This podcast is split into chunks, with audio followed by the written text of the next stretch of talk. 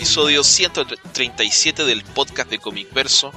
Soy el trabado de lengua Esteban Pedreros y como siempre me acompaña aquí el intransigente Alberto Calvo.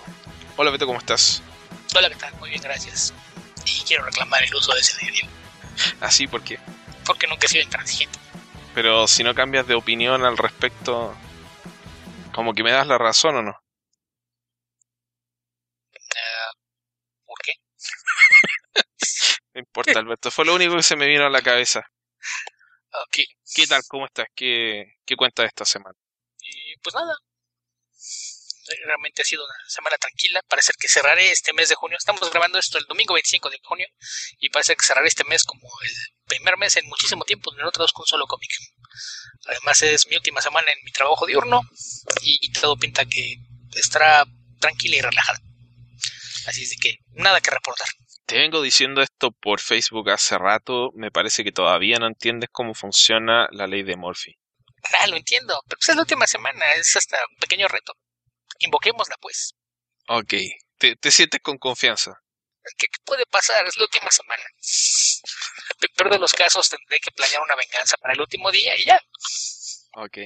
No, es, es que yo siempre me acuerdo de uno de los chistes que más me hizo reír de la Liga de la Justicia Internacional. Es un, un, un gag que hicieron eh, donde se transportaban a la isla de Quay Quay Quay y, descubrían que los transportadores estaban bajo el agua, entonces se asomaban en el medio de, de la isla y se estaban ahogando. Entonces le pide eh, Maxwell Lord a Ice que cree una isla flotante de hielo. Y después uno de los personajes dice algo así como, ¿qué, ¿qué es lo peor que podría pasar?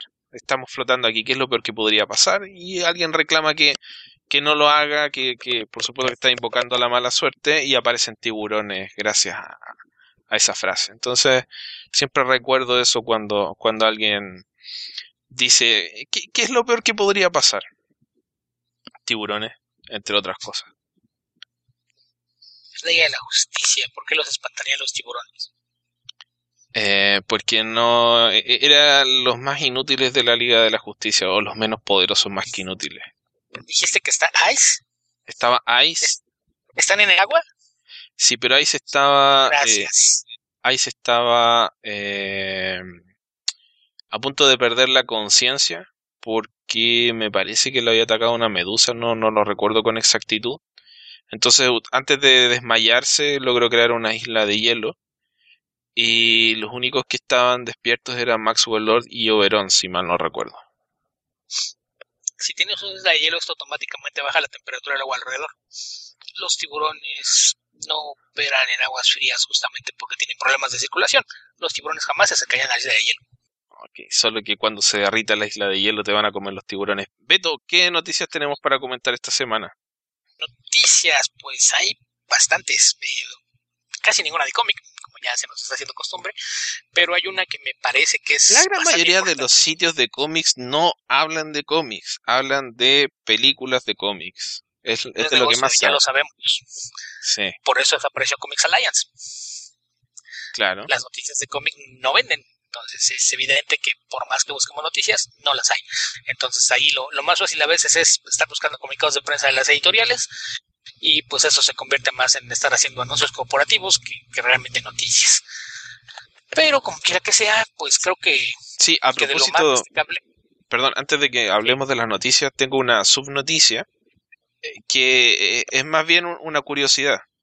Se dio una noticia esta semana que se iba a cambiar todo y al final no, fue tanto así, pero lo que a mí me sorprende es que eh, lo revelaron a través de los sitios, digamos, los que tienden a reproducir las noticias que, que, le mandan las editoriales, que fueron comicbook.com, Sci-Fi y Comicvine. Y Diamond Previews y Nerdist. Y no está aquí en ningún lado Comic Book Resources, ni Newsarama, eh, ni ninguno de los habituales, porque ha, ha habido un cambio bastante sustancial respecto de, de del mainstream noticioso de los cómics. Tendremos que, que CBR y Newsarama se caracterizan por practicar lo que en México conocemos como payola. ¿Quieres que publique tus noticias? Págame, dame algo. Entonces, probablemente el, decidieron, ah, sí, no te voy a pagar un quinto, porque sabes qué, allá afuera hay medios de información un poco más general, que además hablan fuera del nicho y probablemente me convenga más darles exclusivas a ellos que pagarte o regalarte cosas a ti para que tú lo hagas. Mire, yo, yo no sé cómo le está yendo a Comic Book Resources luego del cambio sustantivo que hizo eh, tras la salida de, de su dueño. De Jonah Wayland. De Jonah Wayland. Básicamente él, lo que hizo fue vender el sitio salir justo a tiempo porque insisto, Arrancar. por donde quiero que lo veas no es no es un un medio masivo. O sea, cuando lo comparas con, con otras formas de entretenimiento, los cómics siguen siendo un medio muy pequeño. Sí. Entonces, esa es la razón por la que los sitios especializados terminan por meter tanta televisión y cine para, para generar atención. Es perfectamente comprensible. Entonces, yo creo que después de tantos años metido en esto, Jonah sabía que no había futuro. Le hicieron una muy buena oferta y dijo, creo que es buen momento para salirme de eso. Buen momento para retirarme. Entonces, a mí me parece una decisión inteligente. Habrá quien lo, tache de mercenario, de vendido y demás, pero pues es algo que, por mucho que lo hagas por ¿qué hace cuando les ofrezcan 10 millones de dólares o, más por, por un sitio suyo? Es que alguna vez les pasa. Hay una, hay una frase famosa de un político mexicano que era: Nadie aguanta un cañonazo de 50 mil pesos. Ok. No sé cuánto dinero es ese. No, en, aquel entonces 50 mil pesos deben haber sido, no sé, unos 15, 20 mil dólares. Okay. Y eh, afrontémoslo, tratándose de medios, los cañonazos ahora suelen ser bastante más grandes que eso, así es de que dudo que alguien dijera que no. Así es. Ok, Beto, repasemos. Ya lo hizo, lo hizo durante 20 años. Así es. y, y, y, y no, ganaba dinero CBR. Y... Ah, ganaba dinero, pero no creo que ganara tanto como para decir, ah, sí, con esto me voy a retirar. Y al vender el sitio, probablemente ahora sí haya arreglado su retiro. Bueno, es que partió como un sitio de, de, de fans de Kingdom Come, Comic Book Resources. Entonces, pasar de eso a ser el sitio de cómics más grande de, del mundo, o de Estados Unidos por lo menos, eh, es muchísimo, o sea, le daba trabajo a, mucha gente ese sitio. Eh, en fin, creo que nos estamos yendo muy por la tangente, pero sí me llamó la atención esto de, de los sitios porque eh, creo que también Multiversity ha, ha despegado bastante, de Bit eh, lo veo más activo que, que en años anteriores.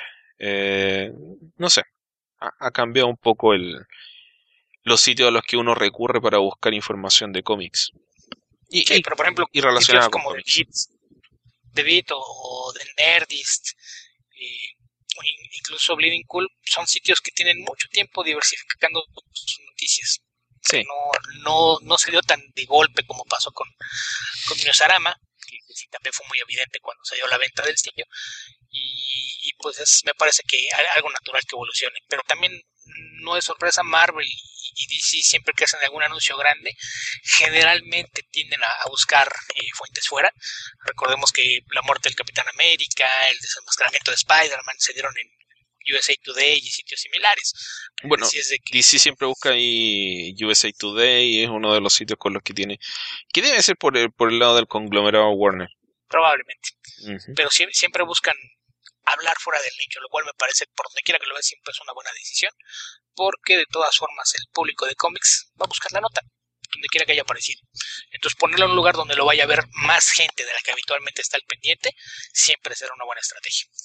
Y ya que hemos hablado tanto de sitios de noticias de cómics, ¿qué te parece si hablamos de una noticia que no es de cómics, pero que es interesante, que a, a varios nos llamó la atención? la salida de, lo, de la dupla de directores de la película de Han Solo, que fueron eh, despedidos y su reemplazo fue encontrado en un par de días apenas. O bueno, por lo menos de, la fecha en la que nos enteramos del, del, despido. Después de que se hizo oficial su salida de la película. Claro, tiene que haber sido un poquito antes. A mí no me sorprendió tanto.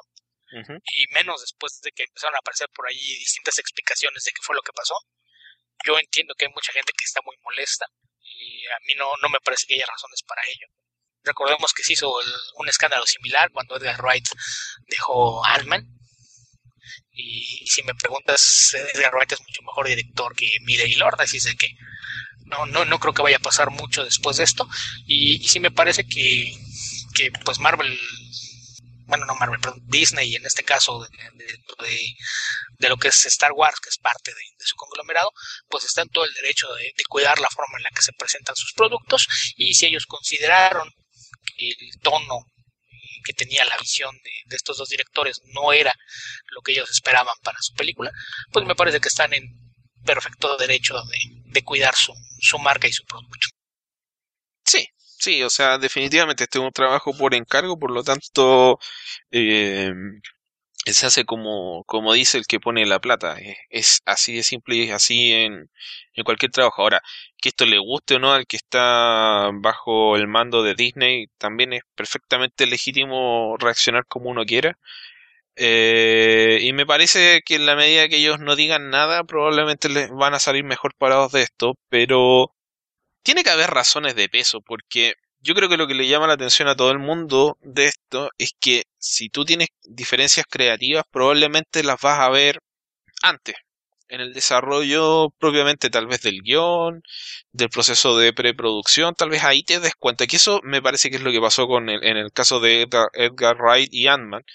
Él salió antes de que se empezara a filmar la película, antes de que se hiciera el, el casting de la película incluso pero en aquel caso, más que, que fueran diferencias creativas, lo que pasa es que quería hacer una película completamente independiente.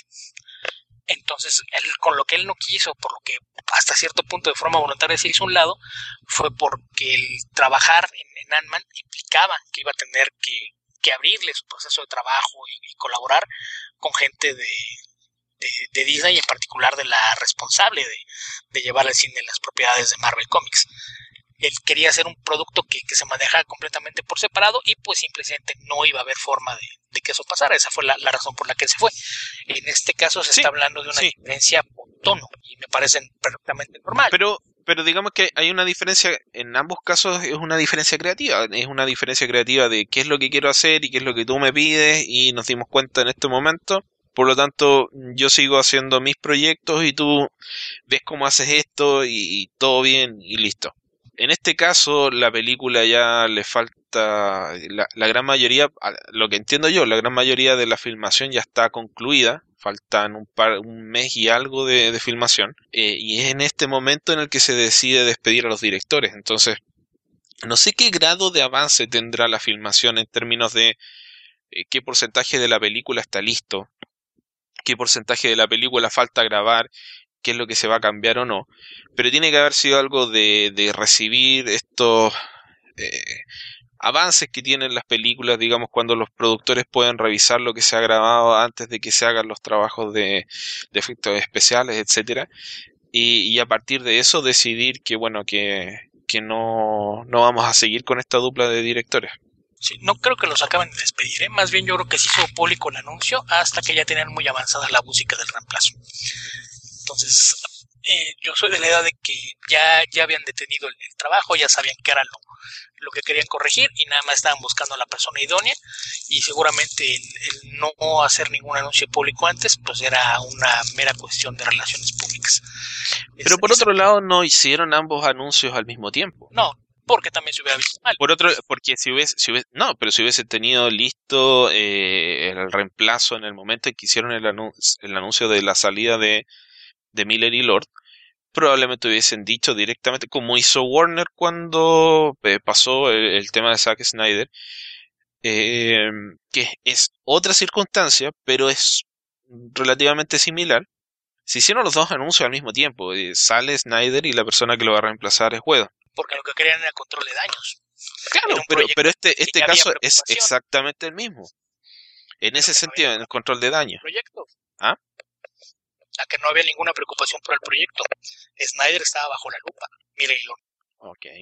Entonces no, no, no me parece que, fuera tan necesario esta idea de, de, pensar en esto como un control de daños. Es simplemente no vamos a decir nada hasta que no tengamos avanzado nuestra respuesta o qué es lo que vamos a hacer al respecto. Y, eso fue lo que hicieron. No hicieron los dos anuncios para que no pareciera que esto es de pánico. Ah, lo corrimos, pero ya tenemos quién. porque de, haber habido un problema mayor, hubiesen movido la fecha de estreno. Sobre todo porque es una película que, como lleva efectos especiales, tiene un proceso de postproducción. Y el no alterarlo y que se quede tal y como está para estrenarse en, mayo del año que entra, pues sí implica que realmente los cambios que están haciendo no son mayores.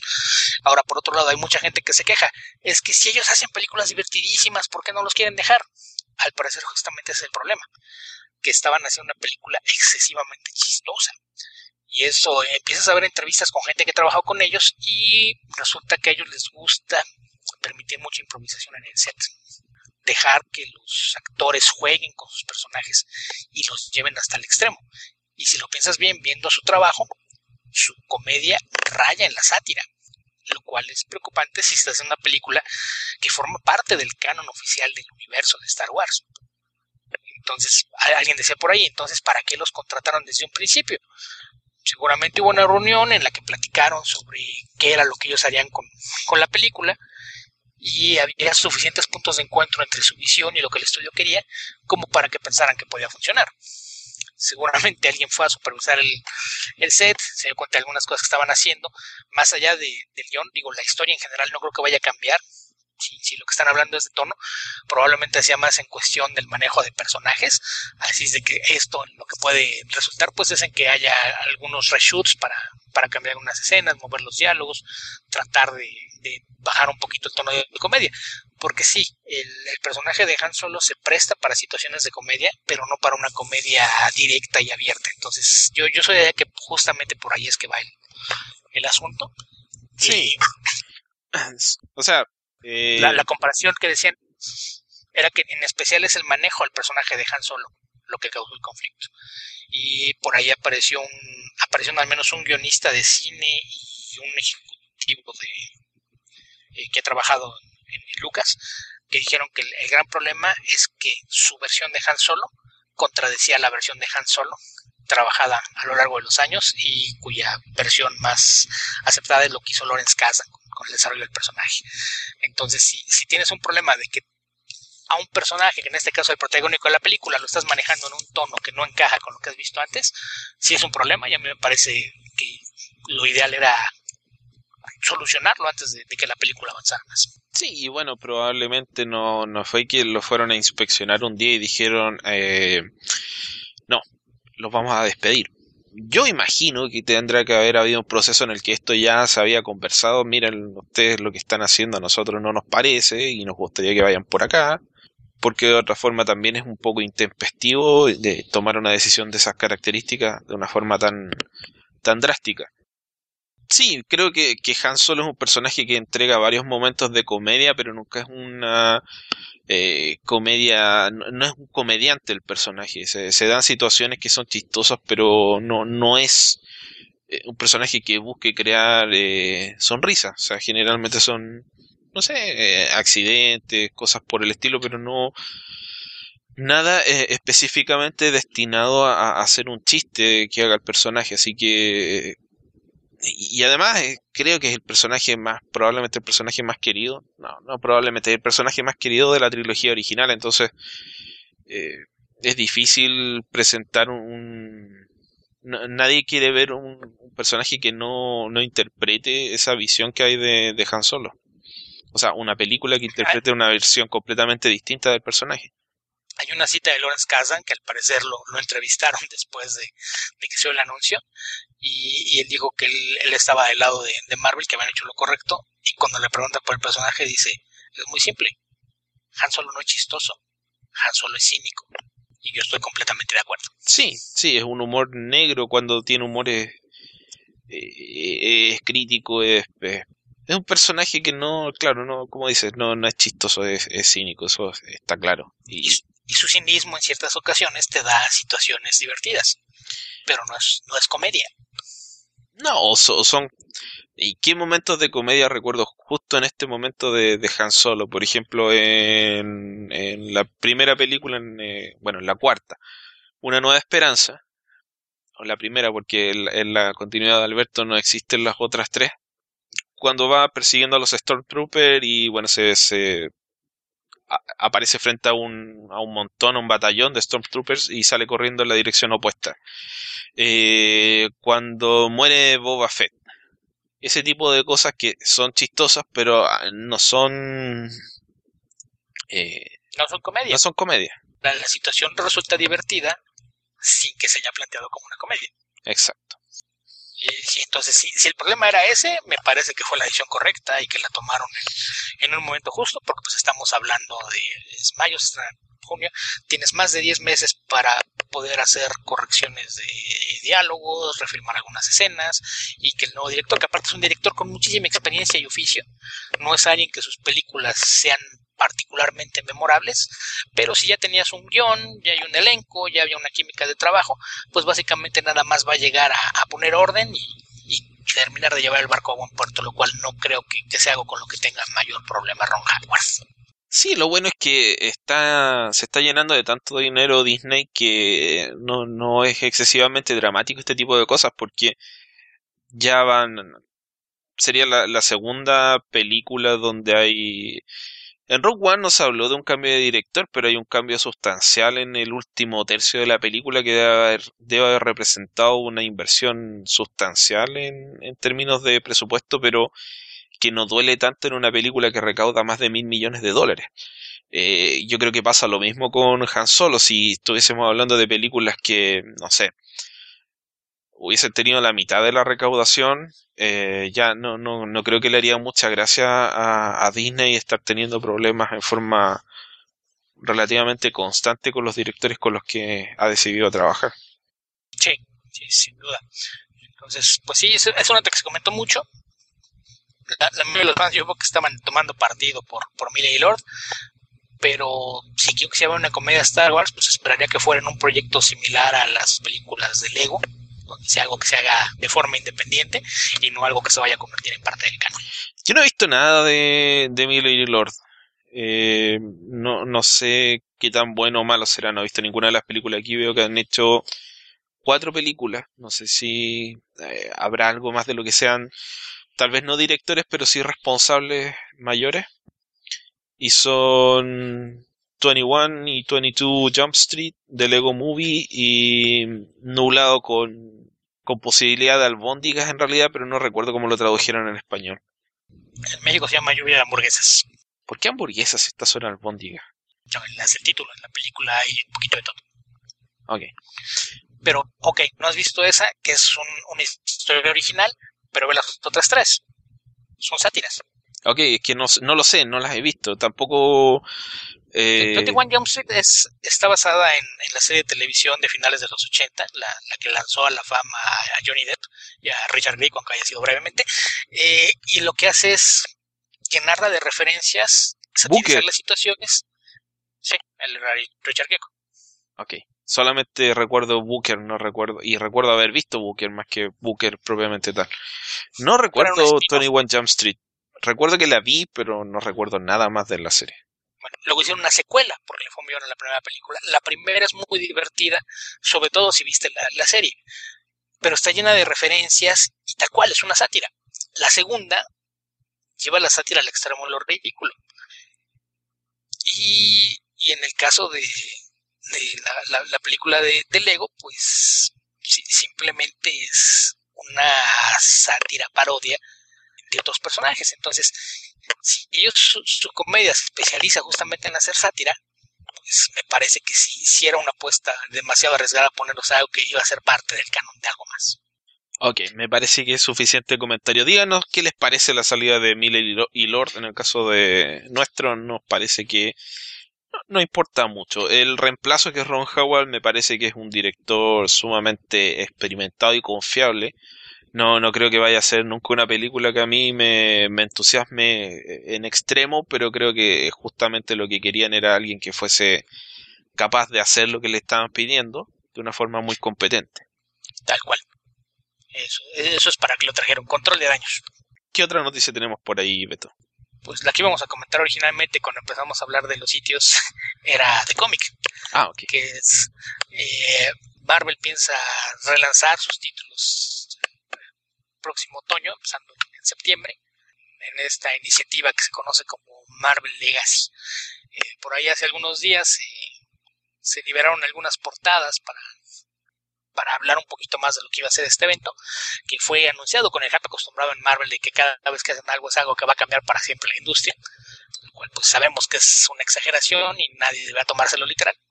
Es, que simplemente si ya hiciste algo que iba a cambiar el medio va a ser algo más, no puedes hacer nada que sea más grande, entonces siguen usando la, misma línea para anunciar cada nuevo evento o iniciativa que, lanzan. En, este caso, pues se trata de,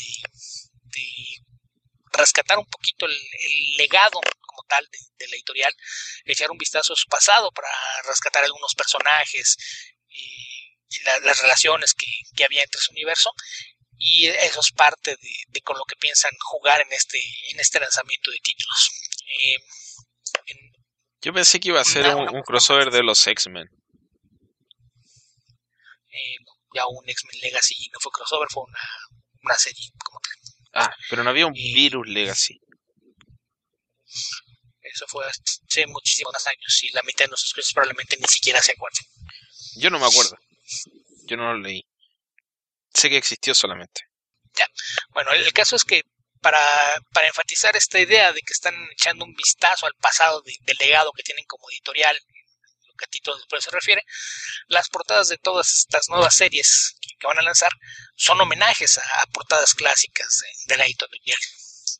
Y finalmente se, reveló la lista con todos los títulos y las portadas. A mí lo que me llamó la atención fue ver la cantidad de títulos que van a lanzar. No, no, no sé si están troleando, si fue coincidencia o qué fue lo que pasó, pero van a lanzar 52 títulos para, para este, esta revitalización de su universo.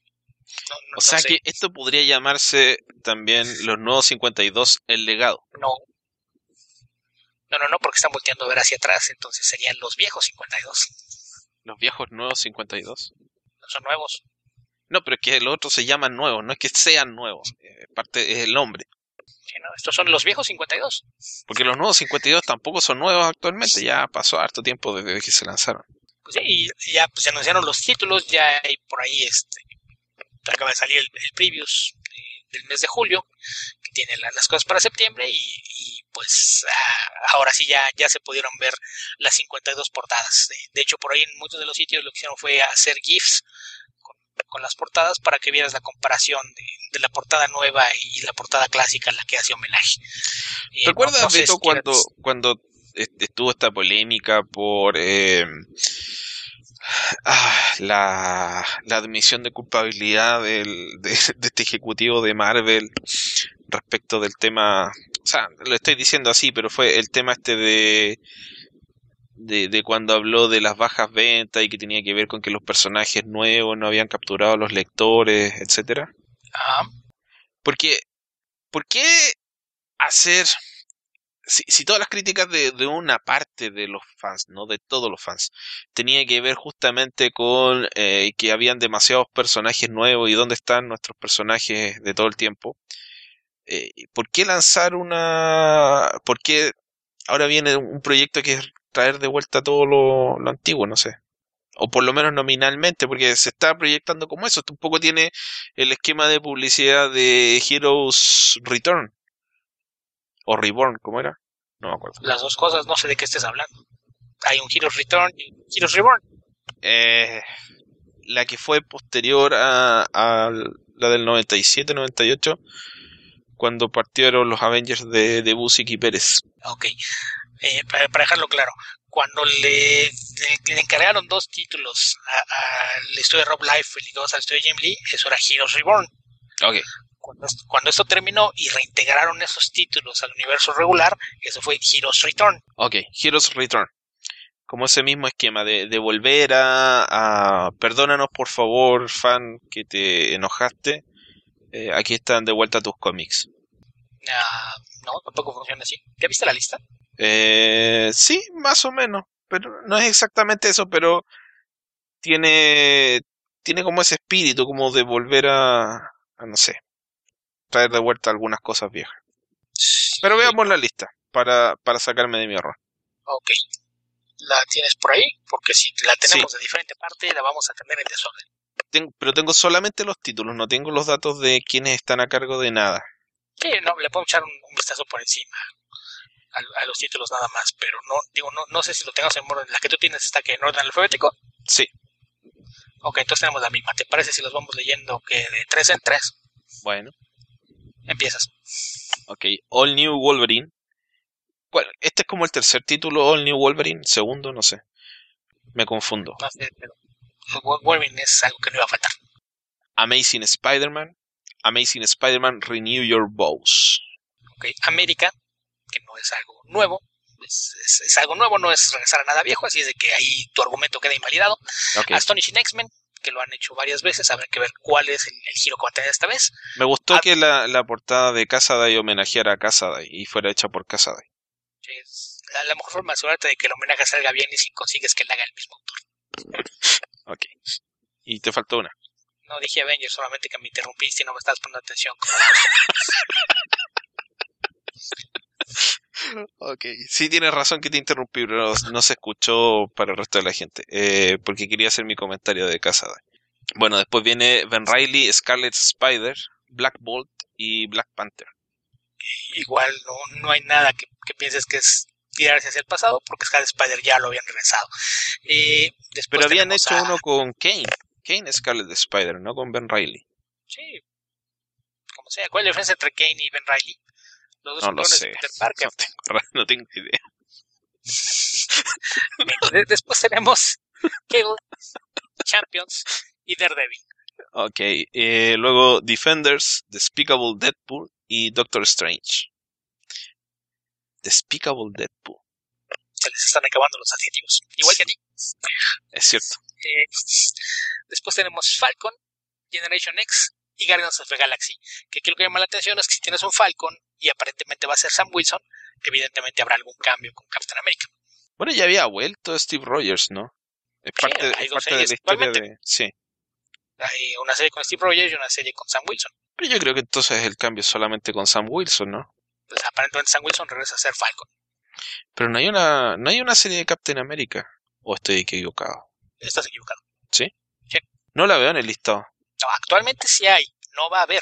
Eso estoy diciendo. En el listado no hay una serie de Captain America, solamente de Falcon. ¿Qué dijiste que, ¿qué dijiste que en el listado? Sí, en el listado no hay de Captain America. No. Eso dije. ah, estamos como, como un, un, mal chiste. Ok, eh, luego Wenpool de Unbelievable Wenpool, me parece que se lee en ese orden, Hawkeye y Iceman. Igual no hay nada que sea sorprendente por ahí. Después tenemos Incredible Hulk, Invincible Iron Man y Iron Fist. Luego Jean Grey, Jessica Jones y Luke Cage. Marvel Doing One, que eso es el título clásico, habrá que ver qué enfoque tiene. Eh, Mike Titor y Monsters Unleashed. Luego Moon Girl and the Devil Dinosaur, que, que sigue, yo pensé que esa serie ya había muerto, Moon Knight y Miss Marvel. Después tenemos Old Man Logan, eh, Peter Parker y Spectacular Spider-Man y Royals. Luego Secret Warriors, que es un título que vuelve, eh, She-Hulk y Spider-Man. O sea, tenemos... Gwen Stacy tiene dos series regulares. Uh, dos, dos, dos, dos Gwen Stacy, Gwenpool y Spider-Man. Re realmente no lees cómics de Marvel, ¿verdad? Eh, actualmente no. No estoy leyendo cómics en general. Actualmente, olvídate, Gwenpool no es Gwen Stacy. ¿No? No, Ah, pensaba que sí. se llama Gwenpool, Ok. así con una E al final, ese es su apellido. Que no, no, Gwen Stacy no tiene dos cómics, solamente tiene uno y es una Gwen Stacy que llegó de otro mundo. Ok. ¿Y quién es Gwenpool entonces? Gwenpool, así se apellida. Con una E al final, estoy diciendo. Ok, pero explícame un poco más porque no he leído el cómic. yo, yo, yo soy el que no tiene tiempo y tú eres el que no lee nada. ¿De qué se trata? Pero si tú sabes, dime, ¿cu- ¿cuál es el problema? Es un personaje diferente. Ok, yo sabía que era Apareció. una otra versión alternativa de Gwen Stacy, eso es lo que entendía yo, ¿Salida pero no lo leído. No sé, de una realidad alternativa. No, el personaje salió de una portada variante. Hicieron portadas variantes que eran homenajes a Gwen Stacy. De ahí apareció uno que era Gwenpool. Y cuando decidieron que iban a hacer un cómic, se le dio un origen de un personaje completamente distinto. Ah, ok. O sea, la primera ilustración era un homenaje a Gwen Stacy, pero el personaje nunca ha sido Gwen Stacy. Ok. Entonces hay un cómic de Gwen Stacy. Después tenemos Spider-Man, Spider-Man Deadpool y Spirits of Vengeance, que marca el, regreso de, de Johnny Blaze. Luego Thanos, The Mighty Captain Marvel y The Punisher.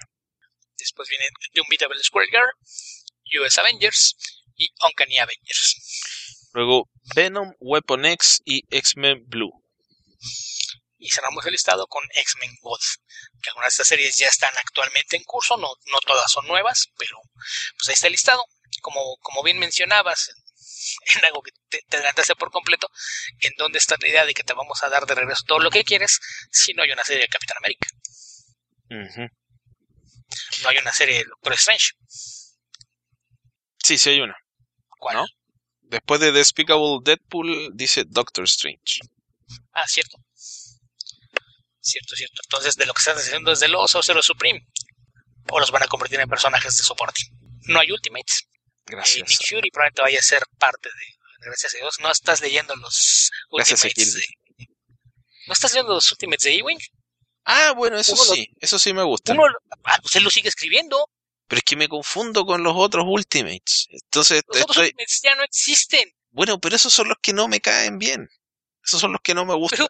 Cuando pienso en Ultimate. Ya se de ellos. Pero cuando dicen Ultimate, pienso en, Mark Miller y, los anticuerpos se me revolucionan dentro del cuerpo. Los de Mark Miller son divertidos, los que apestan son los de Jeff Love. Son todos malos. Todos los Ultimates son malos. Excepto los Ultimates de Ewing, que no sé por qué tomaron ese nombre, que debería estar muerto. Eh, tenemos serie de Iron Man y no sabemos quién es, aunque en la portada vemos a Doom. Así es que probablemente Doom de ser el infamous Iron Man. Habría que ver qué pasó con Riley Williams, porque el armado que vemos ahí es su nombre. Así es de que, pues en el caso de Iron Man sí puede ser un, regreso a las bases, aunque por ahí hay algunas pistas que parece que llevan a que Punisher va a ser el nuevo War Machine. Eh, Hulk eh, es otro, otro caso que, que habría que tomar en cuenta que hay una serie que es Incredible Hulk, así es de que probablemente Amadeus Cho vaya, vaya a dejar el personaje y tengamos el regreso de, de Bruce Banner. Eh, y también habría que ver si algunas de estas conciencias tienen que ver con, lo que vaya a pasar en el desenlace de, Secret Empire, ¿no? Y también de las series recientes que, ya no se ven por ahí, y Groot y Rocket, que, habían tenido series en, tiempos recientes, tampoco aparecen. Así es de que pues será interesante ver cómo, cómo se va dando esto, de cosas que, que se entienden de las portadas, por ejemplo, pues nos encontramos con que en la de Moon Girl y, Devil Dinosaur eh, aparecen dos miembros de los Fantastic Four. Ya, ya se habla de ellos como los Fantastic Three, habría que ver qué, qué se hace. Que por ahí recuerdo que hace algunas semanas había aparecido un teaser donde se veía un cinturón, se veía el, uniforme azul con un cinturón que tenía un 2. Entonces no, no, no sé si la idea es que van a, mostrar unos Fantastic 2. En esta portada aparecen eh, The Thing y la, la antorcha humana, entonces será interesante ver a, qué va esto. Y también habría que ver qué van a hacer exactamente con, con Thor, porque la, portada de The Mighty Thor es un homenaje a la muerte del Capitán Marvel, que quedaría a entender que el personaje de, Jane Foster está encontrando su muerte. La cosa es que si, si revisas lo, lo, que están haciendo, esto no implica que el hijo de Odín vaya a regresar, porque están presentando un nuevo Thor. ¿Ya viste quién es el nuevo?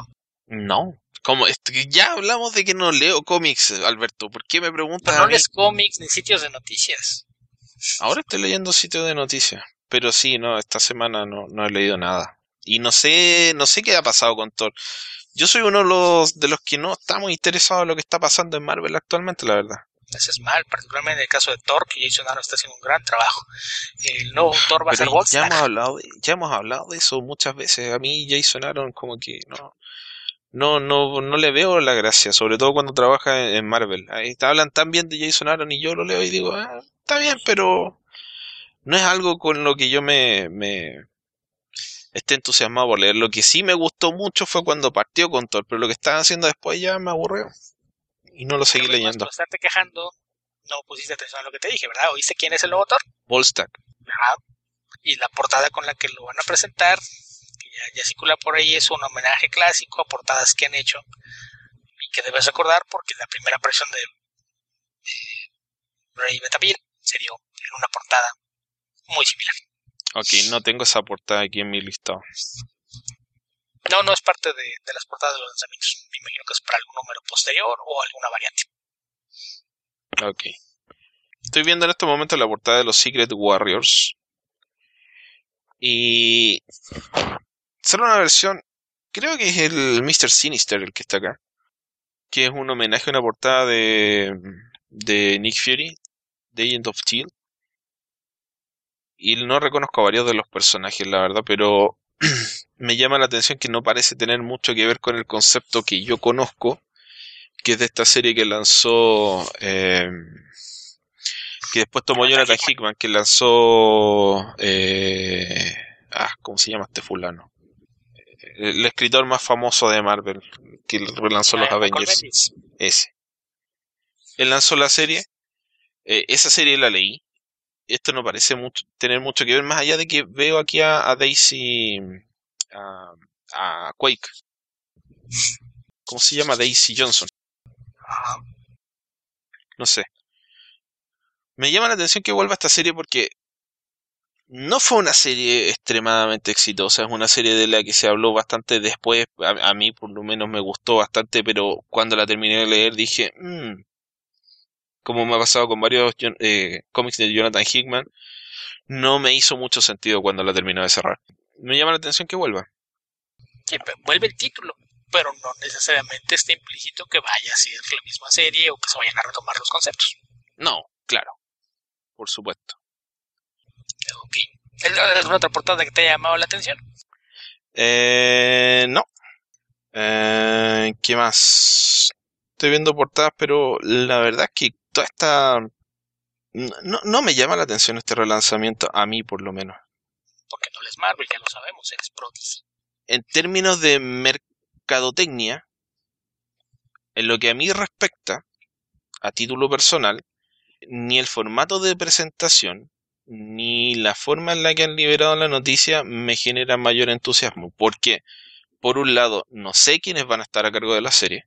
Por otro lado, el simple hecho de que se haga un homenaje a portadas antiguas no me dice mucho de qué es la historia que se va a contar. Entonces, eh, eso así en términos generales no me llama mucho la atención. Ahora, no sé, un par de meses más puede que vea un par de reseñas de que una de estas series es buena, pero yo llevo ya, no sé, dos años en que la serie digo, sí, está bien, pero la verdad no, no, me, no me gusta. Entonces, eh, eso, no sé, ¿a ti te interesa algo de todo esto? Me llama la atención lo que están haciendo con algunos personajes. Esperaría ver eh, equipos creativos y, ver con algunos personajes que, que más o menos les estaba siguiendo la pista qué, qué es lo, lo que les dé para futuro. Pero, pero yo hace mucho que soy más seguidor de, de autores que de personajes. Entonces, de los personajes por los que me interesé en, tiempos recientes, pues estará al pendiente de ver qué van a hacer con ellos. Pero en términos generales, eh, más, más bien voy a, ver qué es, qué es lo, lo que pasa con autores. Por ejemplo, en el caso de, de algunas series que, que continúan de donde van, pues no, no tengo ningún problema en, en seguir con ellas des- después de este salto que, que vayan a dar. Así es de que Mira, por ejemplo, cuando fue el, el relanzamiento de los nuevos 52, nosotros hicimos el esfuerzo de leer, creo que casi todos los números cuando se lanzaron. ¿Vamos a hacer lo mismo? No sé tú, pero yo creo que no. Yo estoy dispuesto. Si lo hice con DC, que realmente no valía la pena, había. Me, Yo- me cansaban los dedos de yo una como mano digo- para contar las series que valieron la pena de esos 52. Yo creo que tiene, que tiene, tiene razón y lo dijimos en su momento también. Tendrían que hacer un esfuerzo por ser realmente malos para que Marvel saliera tan mal como los nuevos 52. Sí, O sea, así viendo nada más con que hay series que siguen, hay al menos una docena de series que van a estar por arriba de la media de, de un nivel de calidad que valga la pena. yo lo que, Por lo que hablamos por un montón de tiempo y que ya de hecho se aburrieron de escucharnos fue cuando estábamos criticando y comentando, por ejemplo, la cantidad de series que fueron cerrando eh, con bastante velocidad en, en los nuevos 52. Eh, yo lo que digo en estos momentos, más allá de que no esté leyendo cómics, que es una cosa circunstancial eh, mía de ahora, tiene que ver con, eh, así como se hace esta presentación, a mí no me, no me genera no me genera nada porque no, no sé qué es lo que me están eh, ofreciendo. Eh, sí, coincido en que creo que se hizo un mal trabajo de, más allá de que estaban hablando principalmente fuera del nicho lector de, cómics, me parece que hay cosas que le faltaron. Incluso yo criticaría muchas de estas portadas, porque pese a que son homenajes y que tenían una referencia para cómo diseñar la portada, hay casos en los que se ve que no tomaron en cuenta que había que dejar espacio para los títulos. Eh, se ven amontonadas, o sea, me metieron en problemas a la gente de diseño porque algunos artistas hicieron pin-ups sin darse cuenta de que tenían que ser portadas. Entonces sí, sí me parece que por ahí hubo cosas que, que pudieron funcionar mejor, pero pues a fin de cuentas para mí lo importante es el contenido, entonces esperaría que vayan a presentar series para, sí. cosas que hicieron, pero sí, sí, de que algo hicieron mal en, la forma de, de lanzarlo y los anuncios, sobre todo que estaban generando hype antes del anuncio, creo que sí deja un poquito que desear la forma en que lo manejaron. Y lo otro, Alberto, que, que no me gusta de esto es que ya, por ejemplo, veo, estoy viendo ahora la portada de, de Doctor Strange, donde aparece Loki encima de Doctor Strange y tienen una portada donde está eh, un, está una, una portada antigua y, digo, eh, ¿qué, ¿qué, puedo concluir de esto exactamente? Porque si diga lo que quieras de cómo se lanzaron los nuevos 52 y cómo evolucionó, por último hubo eh, una idea de eh, este es el universo esto, estos son los cómics de este estilo. Todo esto fracasó en términos generales, pero por último tenías una idea de qué es lo que te estaba tratando de vender.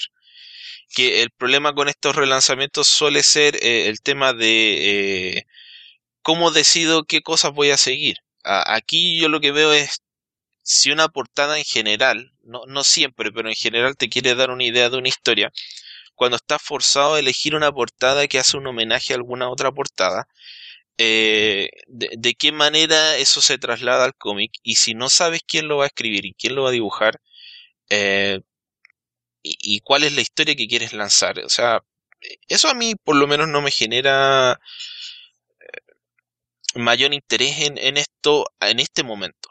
Probablemente en unos, no sé, en un par de semanas más, cuando se sepa más información, tal vez sí, en estos momentos así tal cual no, no me llama mucho la atención. Pues ahí vamos. La cosa es que en DC la gente de marketing hizo su trabajo, la gente editorial nunca. Pero eh, lo ideal es que la, la, hagan los dos, las dos partes y. Ah, mira, si, alguno de los dos va a fallar, si alguno de los dos va a fallar, yo prefiero mil veces que editorial haga su trabajo, aunque marketing no. Sí, por eso, esto no lo vamos a saber hasta que se publique. Yo estoy hablando simplemente de eh, la presentación del ahora, tal cual. No estoy diciendo que esto va a ser malo, ni, ni lo estoy criticando eh, de antemano, ni digo que no lo voy a leer. Eh, simplemente estoy diciendo que como se está presentando esta noticia ahora, no me genera mayor interés, pero no significa que no lo vaya a hacer en algún otro momento. Sí, pero vamos, es, es que insisto, tal vez el anuncio se está dando con demasiada antelación. Porque, por ejemplo, en el listado no está Runaways. Y Runaways inicia serie en septiembre.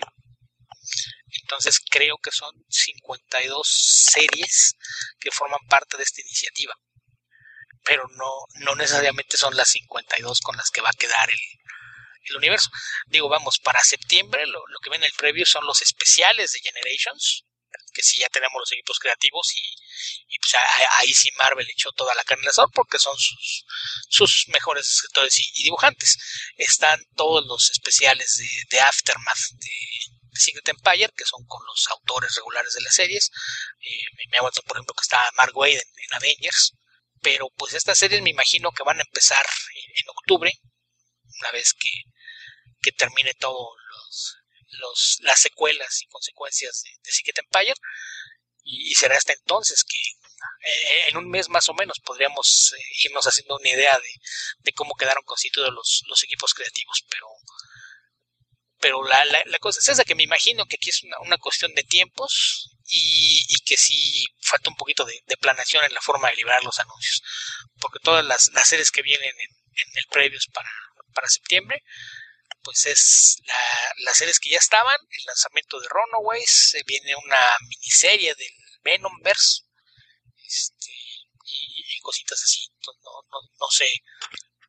Creo que a, lo mejor es algo que podríamos hacer a, futuro pensando en, tener una, una, idea más clara de para dónde van las cosas. Es, eh, echar un vistazo más claro al, al previous cuando sean estos anuncios para tener más noción de, de, lo que son los equipos creativos.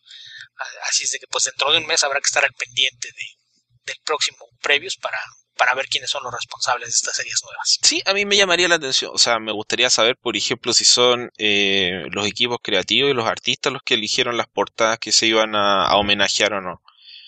Eh, porque por último, si yo tengo una historia, o estoy dibujando una historia, o soy el portadista de la historia que se va a dibujar, que se está creando, y tiene alguna relación esa portada clásica con la historia, eh, ya. Pero si es arbitrariamente se eligió en forma arbitraria qué portadas se van a, homenajear en cada cómic, eh, no sé. No sé, me parece lo de menos en todo caso, como, como dices tú, una vez que salga el preview y se tenga más información de cómo va a ser este relanzamiento, eh, vamos a ver qué, cosas entusiasman y qué cosas no. Sí, porque ahora vemos las portadas y me parece que apenas un puñado de las portadas tienen los nombres de los creativos.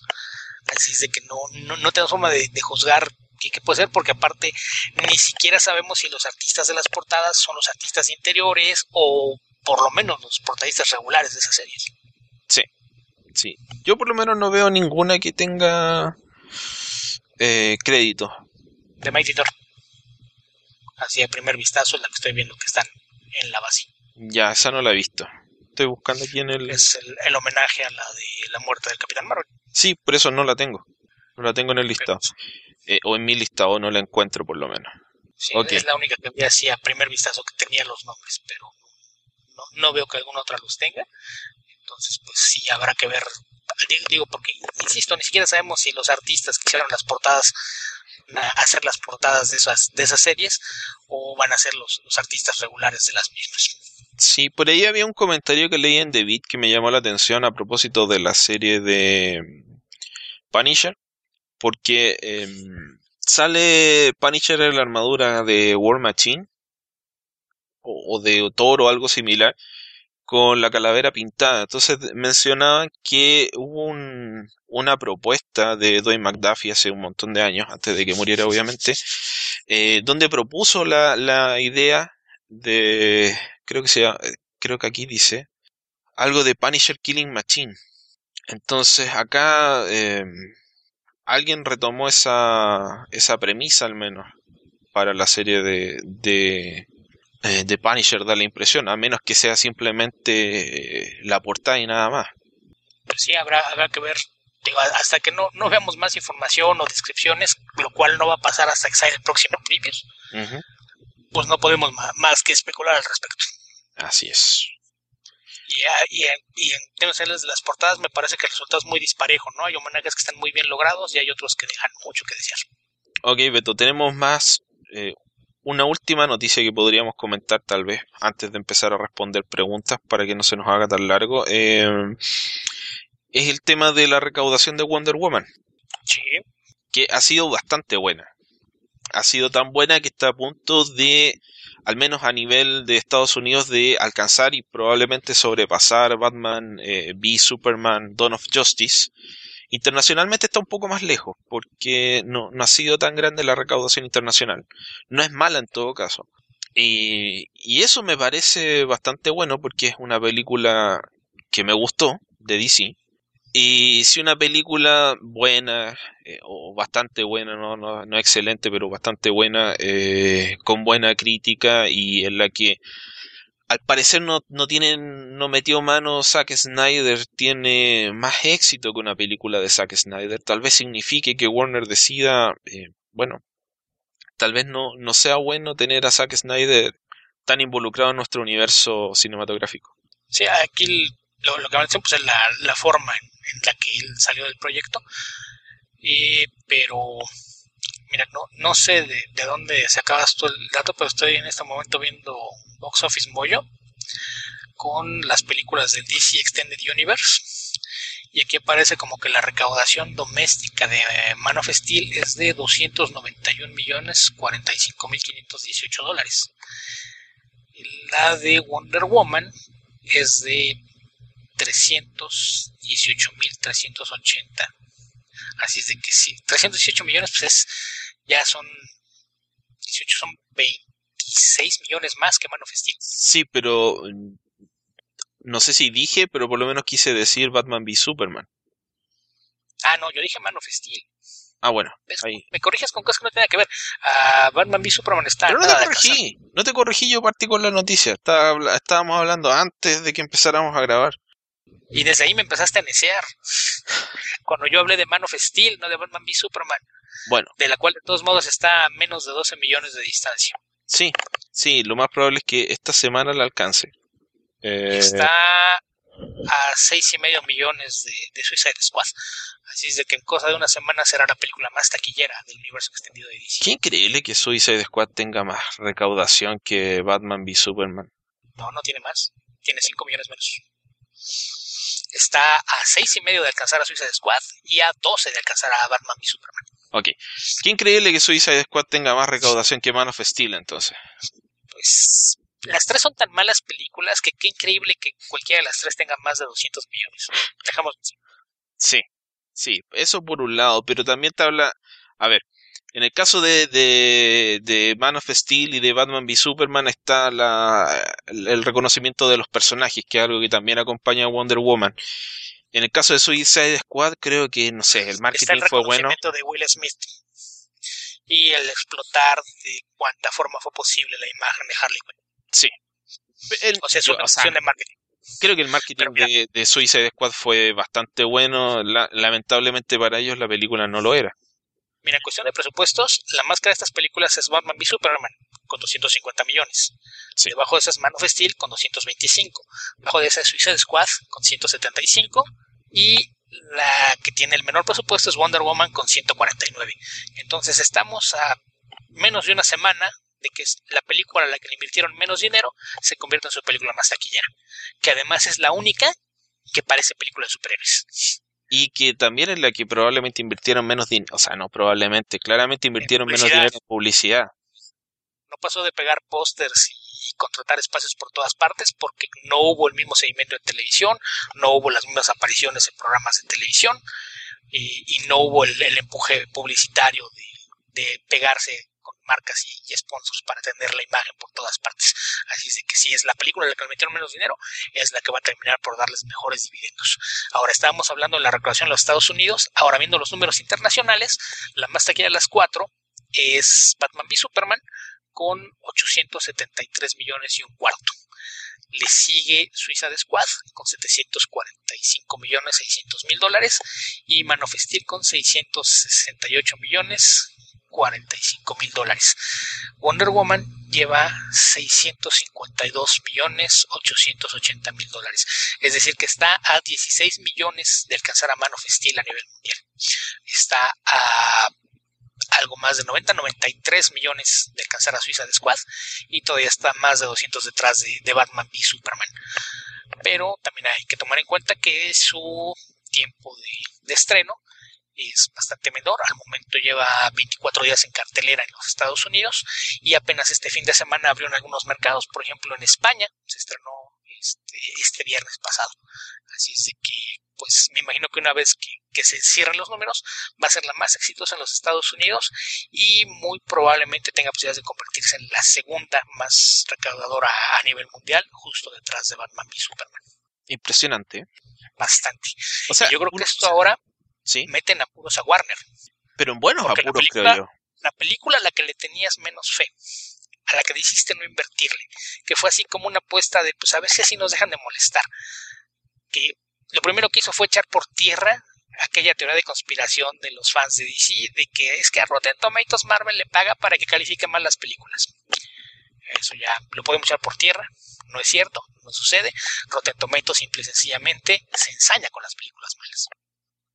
Wonder Woman no lo es, por lo tanto recibió críticas positivas y no, no, no queda ninguna evidencia de, esta supuesta eh, conspiración en contra de las películas de Warner.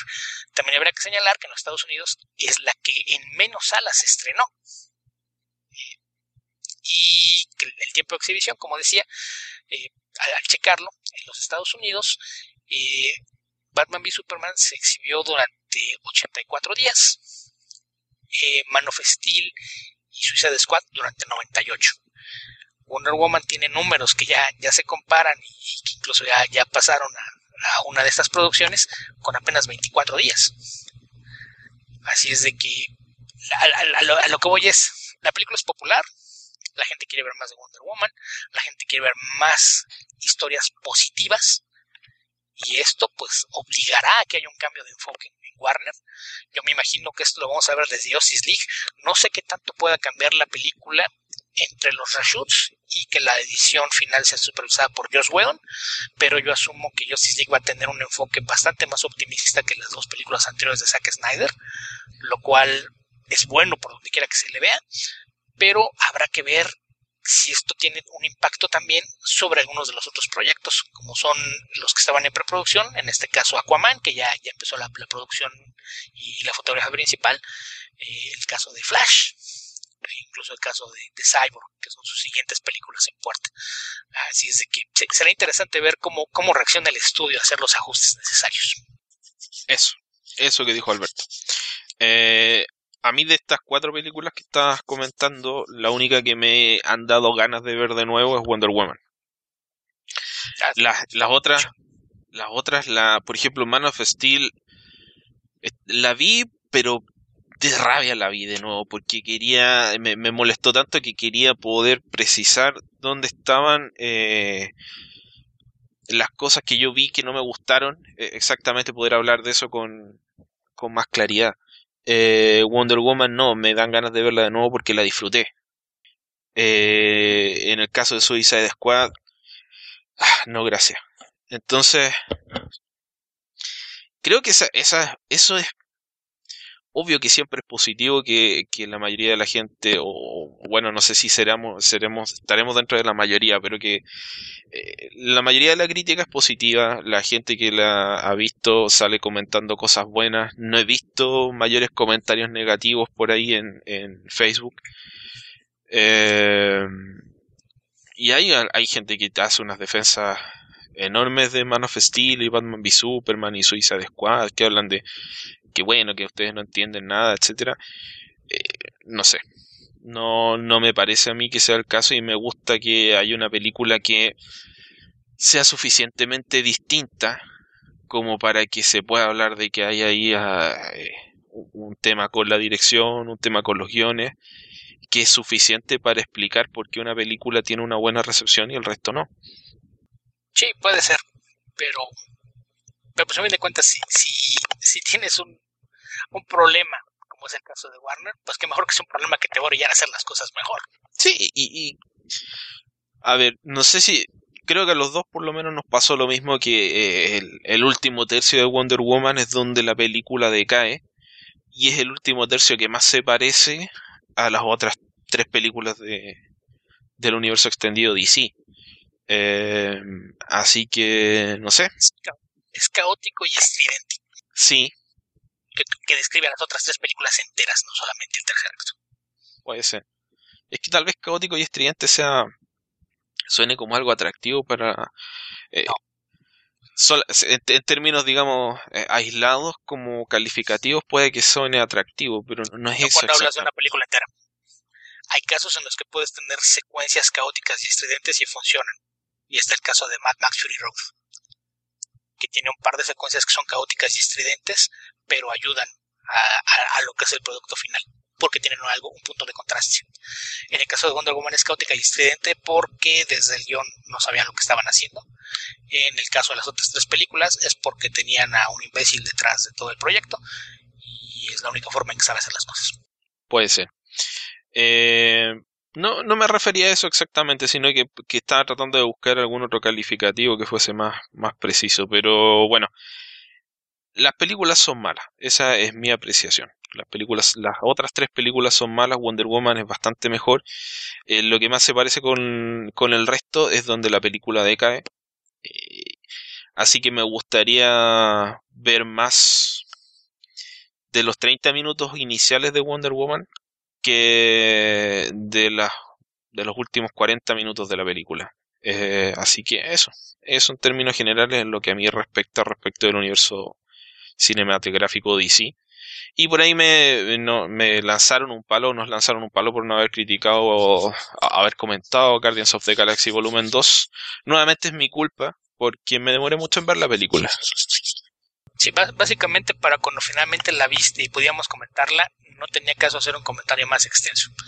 Ya era algo que estaba completamente pasado de tiempo. Y me imagino que te refieres a Andrés Pasten, que, fue quien, se quejó amargamente en redes de, que no le habíamos dedicado un tiempo similar a of y que le dedicamos a Wonder Así es, eh, Andrés Pasten. Es culpa de él. ¿De él? Sí. es culpa de él? Él es chileno, ¿cierto? Sí. ¿Vive en Santiago? Sí podría invitarte al cine para que la veas a tiempo y la comentemos como se debe. Es cierto, tienes razón. Yo estoy muy lejos para hacerlo.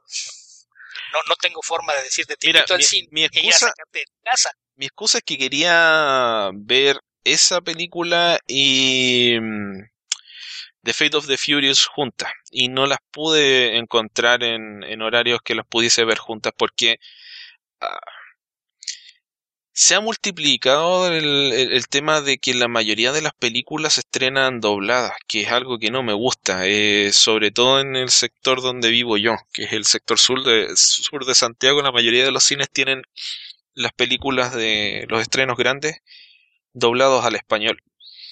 Y tengo que ir a darme una vuelta ya eh, al barrio alto para verlas eh, subtituladas y no pude coordinar las dos películas en un horario que me, que me acomodara. Entonces, no fui. Eso no es un buen pretexto. Tendría que haber ido un, viaje para cada película, entonces no quise hacerlo. Yo vivo en el oriente de la Ciudad de México y aquí también todas las películas llegan solamente en español. Es mi excusa, no digo que sea buena. Ah, no, no lo es. Solamente lo estoy dejando en claro por si alguien lo está dudando, te queda el beneficio de la duda. No es una buena excusa. Todos los cines que quedan cerca de mi casa solamente traen las películas en español y yo me muevo hacia un lugar más céntrico para poder verlas como debe ser, en su idioma original. Okay. Deberías hacer lo mismo. Eso o convencer a Andrés de que si quiere que las reseñas se hagan en tiempo y forma y se les dedique un tiempo adecuado, que te invite al cine. Eh, vamos a ver, porque en, protesta dijo que tampoco había escuchado el, el, podcast de Wonder Woman. Vamos a ver si escucha este. Esperemos. Ok.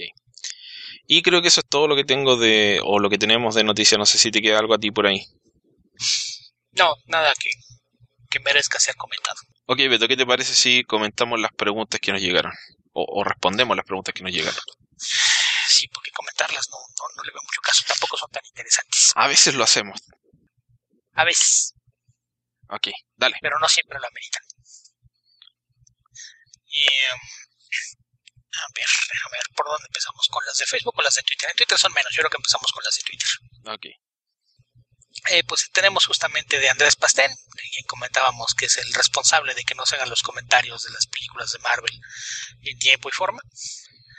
Eh, él nos dice, pregunta si habrá apuesta en caso de que la final de la Copa sea Chile contra México. Honestamente, podría eh, importarme menos. No.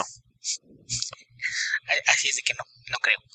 Y dice, dado que que no comentaron Guardians of Galaxy Volumen 2, me salté el último podcast de Wonder Woman. Sí lo comentamos, no de una forma tan extensa, porque, insisto, se dio fuera de tiempo, pero de que la comentamos, la comentamos. La comentamos dos veces, porque la comentaste tú sin spoilers cuando, es, cuando la viste, y después de que la vi yo, la comentamos también un, un rato. Sí, sí ya, yo ya no sentía ninguna necesidad de hacerlo porque ya lo había hecho en, en otro programa, así de que pues, después de tiempo no, ¿Cuál, es, ¿cuál es el otro programa para que lo busquen, lo encuentren y lo escuchen? Y la Covacha Radio, que lo pueden subir a través de radio13.com, 13 con, número, o seguirlo en el Facebook de La Covacha, que es MX La Covacha, todos los viernes a las 9 de la noche, hora del centro de México. ¿Se pueden descargar después esos, episodios o no? Eh, aún no. Hay, hay por ahí un una cuestión con, la estación que nos ha impedido subir los podcasts, pues es grabando. Eventualmente sí, sí estarán por ahí disponibles en alguna parte. O sea, hay que escucharlos en vivo. En, vivo, o si lo quieres ver después, pues en la página de, la covacha se quedan guardados los videos de Facebook. Así es de que, que incluyen aparte el, detrás de micrófonos. Con todo lo que se habla en las pausas comerciales. Ok. ¿Qué otra pregunta? Eh, MR Cosan escuchas de, largo tiempo, quien ahora, ahora se hace llamar J. Tamales en Twitter, dice, hola, ¿el cómic digital con o sin DRM? Es decir, ¿prefieren el modelo de Comixology o el modelo Image? Saludos. Es por lo que yo prefiero, eh, sin DRM, sin DRM, lo que sea. Pero bueno, eh, ahí elige uno como, como consumidor. Sí, ahí a fin de cuentas yo creo que si, si estás teniendo consumo digital, eh, siempre lo ideal es que sea sin DRM. DRM, para que no sepa, es Digital Rights Management, lo cual me parece que es una descripción bastante errónea, porque no, no se trata de, que estén otorgando un manejo de derechos digitales, son restricciones de derechos digitales. Básicamente lo que implica si hagas algo con DRM, no lo puedes mover del dispositivo en el que lo descargaste, no puedes hacer una copia, no puedes moverlo, básicamente lo, lo descargas y se queda congelado donde quiera que lo descargaste. Así hayas pagado por él, no puedes moverlo, transferirlo a otro dispositivo, así sea de tu propiedad. Sí, sí me parece que es una, una herramienta que me sigue pareciendo increíble que, aún existe. Esto del DRM, Digital Rights Management, es, es Digital Restrictions Management realmente. Porque es eso, es no, me importa que lo hayas pagado y que sea tuyo, no puedes hacer nada con él si yo no te doy permiso. Es una, una aberración de terminología. Sí, ¿qué, ¿qué estás haciendo realmente si un algo que compraste no lo puedes manejar a tu comodidad? O sea, nadie te dice cómo leerte un cómic que te compraste en una tienda. Eh, sí, si, si, lo quieres, si te quieres comer un, sándwich grasoso y leerte y leer el cómic y hacerlo tira, es cosa tuya. Eh, pero nadie te puede decir algo al respecto, aunque no deberían hacer eso con sus cómics. Para poner el, ejemplo que lo entienda en el caso de los cómics, supongamos que ustedes entran a una tienda digital, compran un cómic y ese tiene DRM. Lo compran, lo escalan en la PC de su casa o en la de su trabajo con la intención de pasarlo tal vez a su tablet para leerlo ahí, o llevárselo a su casa o pasarlo a su laptop. No pueden. No importa que hayan pagado por él, el dispositivo en el que lo descargaron es el único en el que lo pueden leer. Entonces el hecho de que te vendan algo de lo que te, van a restringir el uso es una, tontería. Entonces sí, sin DRM y no nada más en el caso de los cómics. Esto aplica a cómics, a libros digitales, a música y a películas. el DRM no debería existir. Sí, yo los cómics que compraba en Comixology eh, los leo a través de Comixology, así que no, no he hecho la descarga. Pero, pero un problema, por ejemplo, si tienes que descargar, al, eh, si quieres descargar muchos cómics y no te van a caber en un dispositivo eh, con el que te puedas movilizar.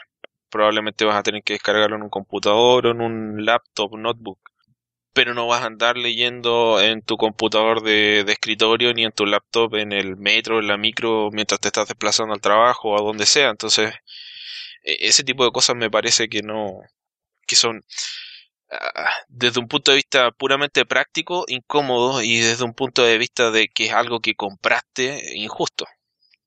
Sí, por ejemplo, eh, me mencionas de leerlos directamente en Comixology. El caso es que digamos que vas a hacer un viaje y vas a pasar varias horas en el autobús y quisieras comprar unos cómics para leerlos en el camino. Si descargas varios y no lo hiciste en el dispositivo que vas a llevar, que no es que fuera una tableta, no tienes forma de llevártelos de viaje aunque los hayas pagado.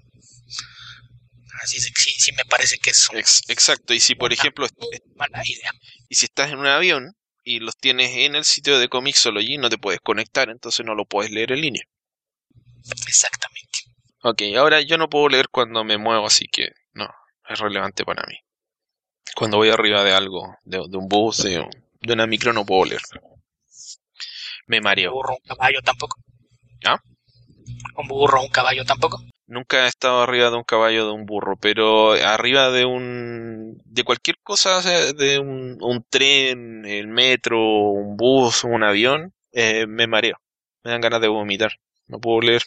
Ni, ni cómics ni libros. Parece que cuando no, me muevo también me da lo mismo. En los últimos meses, por lo menos.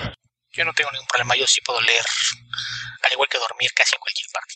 Sí, dormir no tengo problemas, pero leer eh, no. Por eso hace un montón de años ya, pero empecé a escuchar podcast, porque escuchar podcast lo puedo hacer, pero leer no.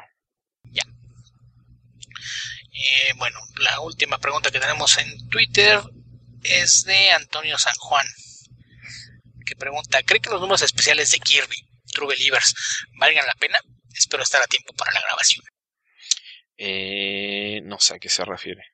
Te digo que ya no lees ni noticias, carajo. Esto es algo que de hecho debemos haber comentado. Esto se anunció hace como un mes, eh, dado que en el mes de agosto se celebra el centenario del nacimiento de Jack Kirby. Eh, como celebración, Marvel Comics anunció y que iba a publicar una serie de reprints, si no me se trata de 12 especiales, y que van a tener un costo de un dólar. Y son reimpresiones de algunas historias clásicas de Kirby con algunos personajes. Y déjenme ver, ah, por aquí está.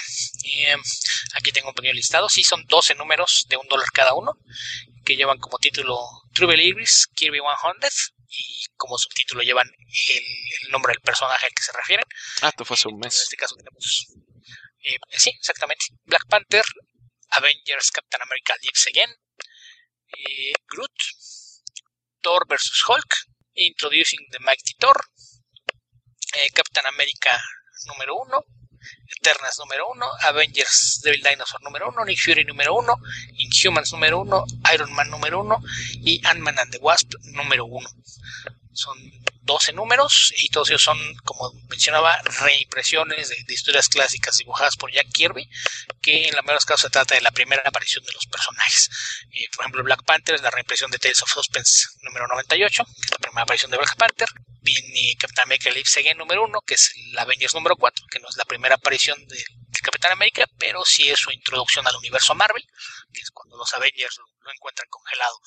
Eh, Groot número 1 es una reimpresión de Journey to Mystery número 62, que es el, número donde debutó el personaje. Eh, Thor vs. Hulk es Journey to Mystery 112, que es una pelea entre estos dos personajes, justamente. Eh, The Mighty Thor número 1 reimprime Journey to Mystery número 83, que es la primera aparición de, Thor. Y Journey to Mystery número 85, que es una historia de Loki. Apareció un par de meses después de, de la aparición de Thor. Eh, Captain America número 1 reimprime Captain America Comics de, 1941, que sí es la primera aparición, así como Tales of Suspense número 63. Eh, Eternas número 1 es la reimpresión del Eternas número 1 original de 1976. Eh, Devil Dinosaur número 1 es la reimpresión del cómic del mismo título, del 78. Eh, Nick Fury número 1 reimprime Strange Tales 135 y 141 y Humans número 1 reimprime Amazing Adventures 1 y 2. Iron Man número 1 reimprime Tales of Suspense 40 y 41, que es el origen de Iron Man. Y Ant-Man the Wasp reimprime la historia de Ant-Man de Tales of Astonish número 44, que también es su historia de origen. Eh, si vale la pena, sí, sin duda. Eh, si no están familiarizados con, con el trabajo de Jack Kirby, tal vez visualmente los, los vaya a, sorprender un poco porque es, un estilo que eh, bajo los estándares de hoy parece tosco y poco detallado, pero si, si son lectores de cómics interesados en la historia del medio y, en conocer más de, Kirby, porque se le considera como una figura que definió al cómic de superhéroes, me parece que es algo que, sí vale mucho la pena. Eh, no sé exactamente cuántas páginas tenga cada una de esas reimpresiones, pero me parece que por un dólar cada una es un precio muy, muy accesible para, para cómics que no hay otra forma de definirlos como históricos. Sí. Bueno, yo, a ver, ¿cuándo fue la primera vez que vi cómics de Kirby? Creo que fue a fines de los 90 cuando empecé a encargar, o sea, cuando empecé a encargar, cuando encargué un, uno o dos tomos de Essentials y conseguí el primero de los Avengers. Que bueno, Kirby dibuja hasta que lo reemplaza Don Heck.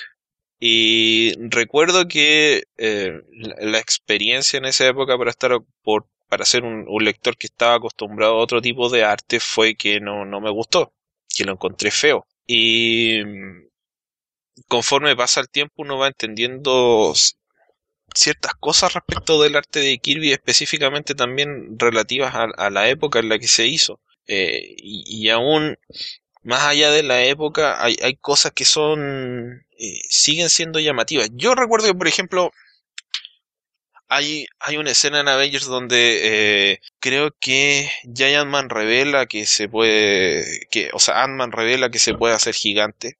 Que fue, me parece que cuando, no sé si ahí se introdujo el cambio o por lo menos ahí lo, lo vi por primera vez en un cómic de los Avengers. Y el dibujo es bastante raro porque se ve simplemente como un mono cabezón entre medio de dos cuadrados que son unos edificios. Pero a lo que me fui acostumbrando fue como, sobre todo si lo comparas con el trabajo de Don G, que es bien feo y, feo y fome es como, como salen los personajes de la página, como te vas acordando de eh, de qué manera eh, las, las, poses, las actitudes, la, la acción se, se traslada eh, del lápiz al, al, papel. Entonces, eso es, es, como lo llamativo. Ahora, si no han visto nada, como dice Alberto, es un impacto fuerte. No sé, tal vez elegir un, par de los, de los más clásicos, no comprarlos todos de una, porque la verdad es que son, no están muy relacionados unos con otros. Entonces no, no, no les va a permitir seguir una historia, por ejemplo. No tiene nada que ver. Eh, otra cosa que deben saber de, de la maestros cómics viejos, en los años 60, los cómics no eran 20 o 22 páginas de una historia de corrido. Estaban divididos como si fueran capítulos. Entonces, de repente tenías que, te encontrabas con que la historia en realidad eran mayormente de 24 páginas, pero estaban divididas en tres capítulos. Cada uno de ocho y terminaba cada uno de ellos en un cliffhanger. Entonces en un cómic podías llegar a tener hasta tres cliffhangers si es que iba a, continuar la historia en un número posterior.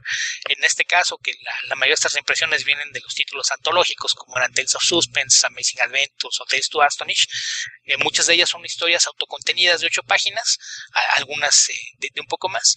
Entonces, eh, no, no hay mayor problema con, con, que no los tengan todos, porque como dice Esteban, no es que no tengan relaciones, que simplemente son historias completas.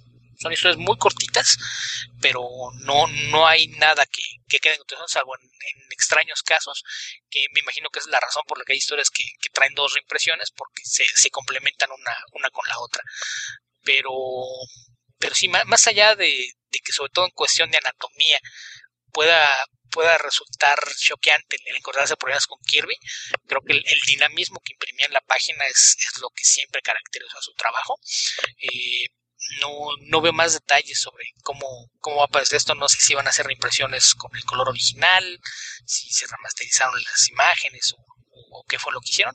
Yo creo que probablemente van, perdón, eh, probablemente esto está todo, me parece, o la gran mayoría en los Masterworks. Yo creo que van a tomar lo que ya reimprimieron en los Masterworks y, y presentarlo en otro formato, simplemente como, como hizo DC en su, en su época con las ediciones, creo que se llamaba Millennium que eran tomadas de los eh, de los archives de, DC. No, en, este caso, pues tú estás hablando de cosas que salieron hace casi 20 años. Sí. Eh, en, este caso, la, gran mayoría de estos cómics eh, clásicos de, Marvel ya existen en formato digital porque están disponibles en, la aplicación en línea de, cómics de Marvel. Si te suscribes a Marvel Unlimited, tienes acceso a todos estos cómics. Entonces, a, lo que me parece que no sé cómo venga la impresión, no sé si va a ser papel periódico, si va a ser papel satinado o, como esté, pero sí me imagino que, van a ser tomadas de, las versiones digitales, que es el color original pero en una impresión limpia que, que permite que se aprecie mejor el, el, trabajo. Entonces, yo, insisto que me parece que es una, una muy buena iniciativa. El, el permitir que nuevas generaciones que tal vez no estén familiarizados con el trabajo de Kirby eh, sepan lo, importante que fue, la cantidad de personajes que ayudó a, crear e introducir. Y, y pues por un precio muy muy accesible digo a, fin de cuentas si terminas por comprarlos todos te vas a gastar lo mismo que, te cuesta un TP grande o hardcover eh, de buen precio. Tal vez podría ser, por ejemplo, buena idea si van a comprar pocos. Eh, tal vez el de los Avengers y el de Black Panther, porque son dos épocas distintas y esto es eh, Kirby antes de dejar Marvel y después de dejar DC. Y el estilo es bien distinto, entonces como para comparar dos épocas que tienen una, una diferencia de alrededor de 15 años, o 15 años exactamente, 14, eh, de, de, Jack Kirby puede ser interesante en ese sentido. Puede ser. Me, me, llama la atención, por ejemplo, que no haya una sola reimpresión de los Fantastic Four. Sí, cierto. Creo que, sí es algo pasa con Fantastic Four en, en Marvel. Sí, ahí, por, por, mucho que lo nieguen, algo traen porque tendría que haber algo de los Fantastic Four. Sí, ¿cómo no va a estar el, el número uno del Fantastic Four aquí? cualquiera de, dibujó 102 números de la serie, por amor de Dios, no me puedes decir que no podías poner uno. Sí. Pero, pues, en fin, algo extraño ocurre ahí. Pero también, a lo mejor muchos no lo saben, pero sí han visto dibujos de Kirby. Ah, cierto. Las viejas animaciones de, Marvel, algo que se había empacado para América Latina como Marvel Super Heroes, que era la, Marvel Action Hour en los Estados Unidos. Básicamente tomaban los dibujos de Kirby, los recortaban y desplazaban en la pantalla para crear la sensación de movimiento. Entonces, eh, no, no, no todos, pero por ejemplo los, los las historias de Thor estaban tomadas justamente de, Journey to Mystery. De, Capitán América me parece que hay varias eh, tomadas de los suyos, si no todo, y en el caso de Iron Man sí casi todo es de Don Heck, que sí es bastante más feito. Sí, eh, ¿te acuerdas cuando salieron los motion comics? Sí. Que lo comentamos también en el podcast, que es básicamente lo mismo, pero hecho 50 años después y con más dinero. Sí, ya, ya cuando tienes presupuesto y la tecnología digital ha avanzado, te, permite hacerlo de una manera distinta. Sí, pero bueno, eh, eso sí recuerdo haberlo visto de niño y probablemente eso debe haber sido de los junto con la serie animada de los Fantastic Four y la de Spider-Man, lo primero que vi de superhéroes como niño en, el televisor de blanco en blanco y negro del que hablaba la semana, hace dos semanas también. Así que eso. Imagino que hay unos cuantos viejos como yo que lo deben haber visto acá en Chile también y, los más jóvenes seguro no se acuerdan, pero están por ahí en YouTube, así que lo pueden buscar. Sí, sin duda. Marvel Action Hour. Ok, ¿qué otra pregunta tenemos por ahí en Facebook ya? Sí, esta fue la, la última de, de lo que teníamos en, en Twitter. En Twitter ya no había nada más. Y en Facebook, déjame ver, ¿dónde las dejé? Ya se me escondieron. Eh, Vemos primero Eric Shiryu Parker. Más allá de Valiant y Invincible, ¿conocen alguna opción actual del género superheroico fuera de Marvel y DC? Saludos. A mí solamente se me ocurre Astro City. Que lo publica Pero técnicamente, técnicamente, es DC. Además, además, no, técnicamente no. Bueno, pero lo publica la editorial. Sí. Y esto viene, empezó originalmente en Image, pero su, trato era con Wildstorm, entonces cuando Jim Lee le vendió Wildstorm a, DC, pues era lo más fácil era trasladar el, acuerdo de publicación que tenía para que se quedara en vértigo. Pero hasta donde me quedé, se maneja de forma completamente independiente a las políticas de vértigo, es nada más tal cual. Ellos se encargan de imprimirlo y distribuirlo sin, que haya ninguna otra injerencia y es completamente aislado de universos, además de que es uno de los mejores cómics de superhéroes que se han publicado jamás, olvídense decir en la actualidad. Ok. Eh, no, la verdad no se me ocurre. No, es, es que creo que pasa que, que son tantos títulos de, superhéroes en Marvel y DC que probablemente en otras editoriales lo piensen dos veces antes de, tratar de, meterse al género, ¿no? Porque incluso Invincible, con lo bueno que es, de repente tiene demasiada influencia de, cosas de Marvel y DC. Eh, y, Valiant pues ha, optado por, por darle un, un enfoque diferente a sus títulos, es más cercano a la ciencia ficción que a los superhéroes. Pero pero sí no, no, no, se me ocurre alguna, alguna otra opción, porque pues en años recientes por ahí estaban eh, Irredeemable e Incorruptible, como por ejemplo, eh, pero no, actualmente nada. Y que así como un, un, universo de superhéroes, eh, de repente sale algún título por ahí, pero algo como para competir con Marvel o DC, no, no sé si incluso si tenga sentido. Eh, mucho dinero, mucha gente que contratar como para tratar de hacer algo como eso. Sí, sí más, bien es cuando algún autor tiene inquietud de hacer algo y sabe que no lo dejarían hacerlo en Marvel o DC, crea un, nuevo personaje y, lo, lo, publica generalmente como una miniserie, porque son, eh, con la, la, excepción de Invincible, generalmente no son proyectos de, largo aliento, ¿no? Se quedan en, series, maxi series. fue de lo más largo, fueron veintitantos números, pero sí normalmente no, no, no se, se extienden demasiado. Y, y, sin ser peyorativo, buena parte de esos cómics son casi unos entre o What If o, o Elseworld, si uno lo quiere decir de alguna forma, porque una buena parte son anal eh, eh, personajes, eh, analogías de otros personajes famosos, que es lo que ayuda también a contar la historia de una forma que sea más no tan aburrida, digamos, no tenés que construir todo un universo, sino que algo que, que sea más fácil de seguir por quienes conocen al personaje al menos por encima. Tienes un género que se ha publicado por casi 80 años. Ya tiene unas reglas establecidas, lo que haces es jugar con esas mismas reglas. Es, el caso de, de Redeemable, de Invincible, incluso de Empire, que ya serie de, de Mark y Barquito, que también era bastante buena. Pero sí, no, no, no tiene caso que sea algo nuevo porque es un género ya tan, tan trabajado y tan definido que no puedes realmente inventar nada nuevo en él. Sí, sí. No, a mí no se me ocurre por lo menos algo eh, adicional. Tal vez haya por ahí, pero no, no se me ocurre. después tenemos Nacho Ortiz. Han leído The Bunker de Onipress, de los primeros tres, y sí me captura el título. Y parece que la quieren llevar a tele. No. ¿Tú lo leíste? la tengo en mi lista de pendientes. Pero sí, me, llamó la atención el concepto, entonces sí, sí es algo que probablemente ahora que, tenga tiempo será una de las, de las series a comentar. Y también comenten Animosity de Aftershock. De Animosity yo leí los primeros cinco números, me encanta la serie, pero también necesito ponerme al corriente. Ya por ahí hay incluso una, una miniserie eh, complementaria. Este es un título creado por, por Margaret Bennett y también lo, lo que leí me, me, encantó. Es un cómic realmente muy bueno. Esto sí, prometo, ahora, ahora, sí voy a tener tiempo de, retomar los comentarios de cómics ya de, de, series más en forma. Ok. No, yo no, no lo he leído. Porque no leo cómics ni eh, noticias de cómics. Sí, eso ya nos quedó bastante claro. Eh, Asdi Mujica, ¿qué le pasó a Ultrapato?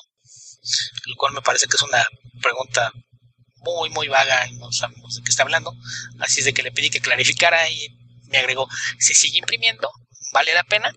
Bueno, Ultrapato, pues para quien, quien no lo sepa, Ultrapato es un, un cómic que se publicó de forma independiente eh, por allá de 1997, 98 aquí en, México.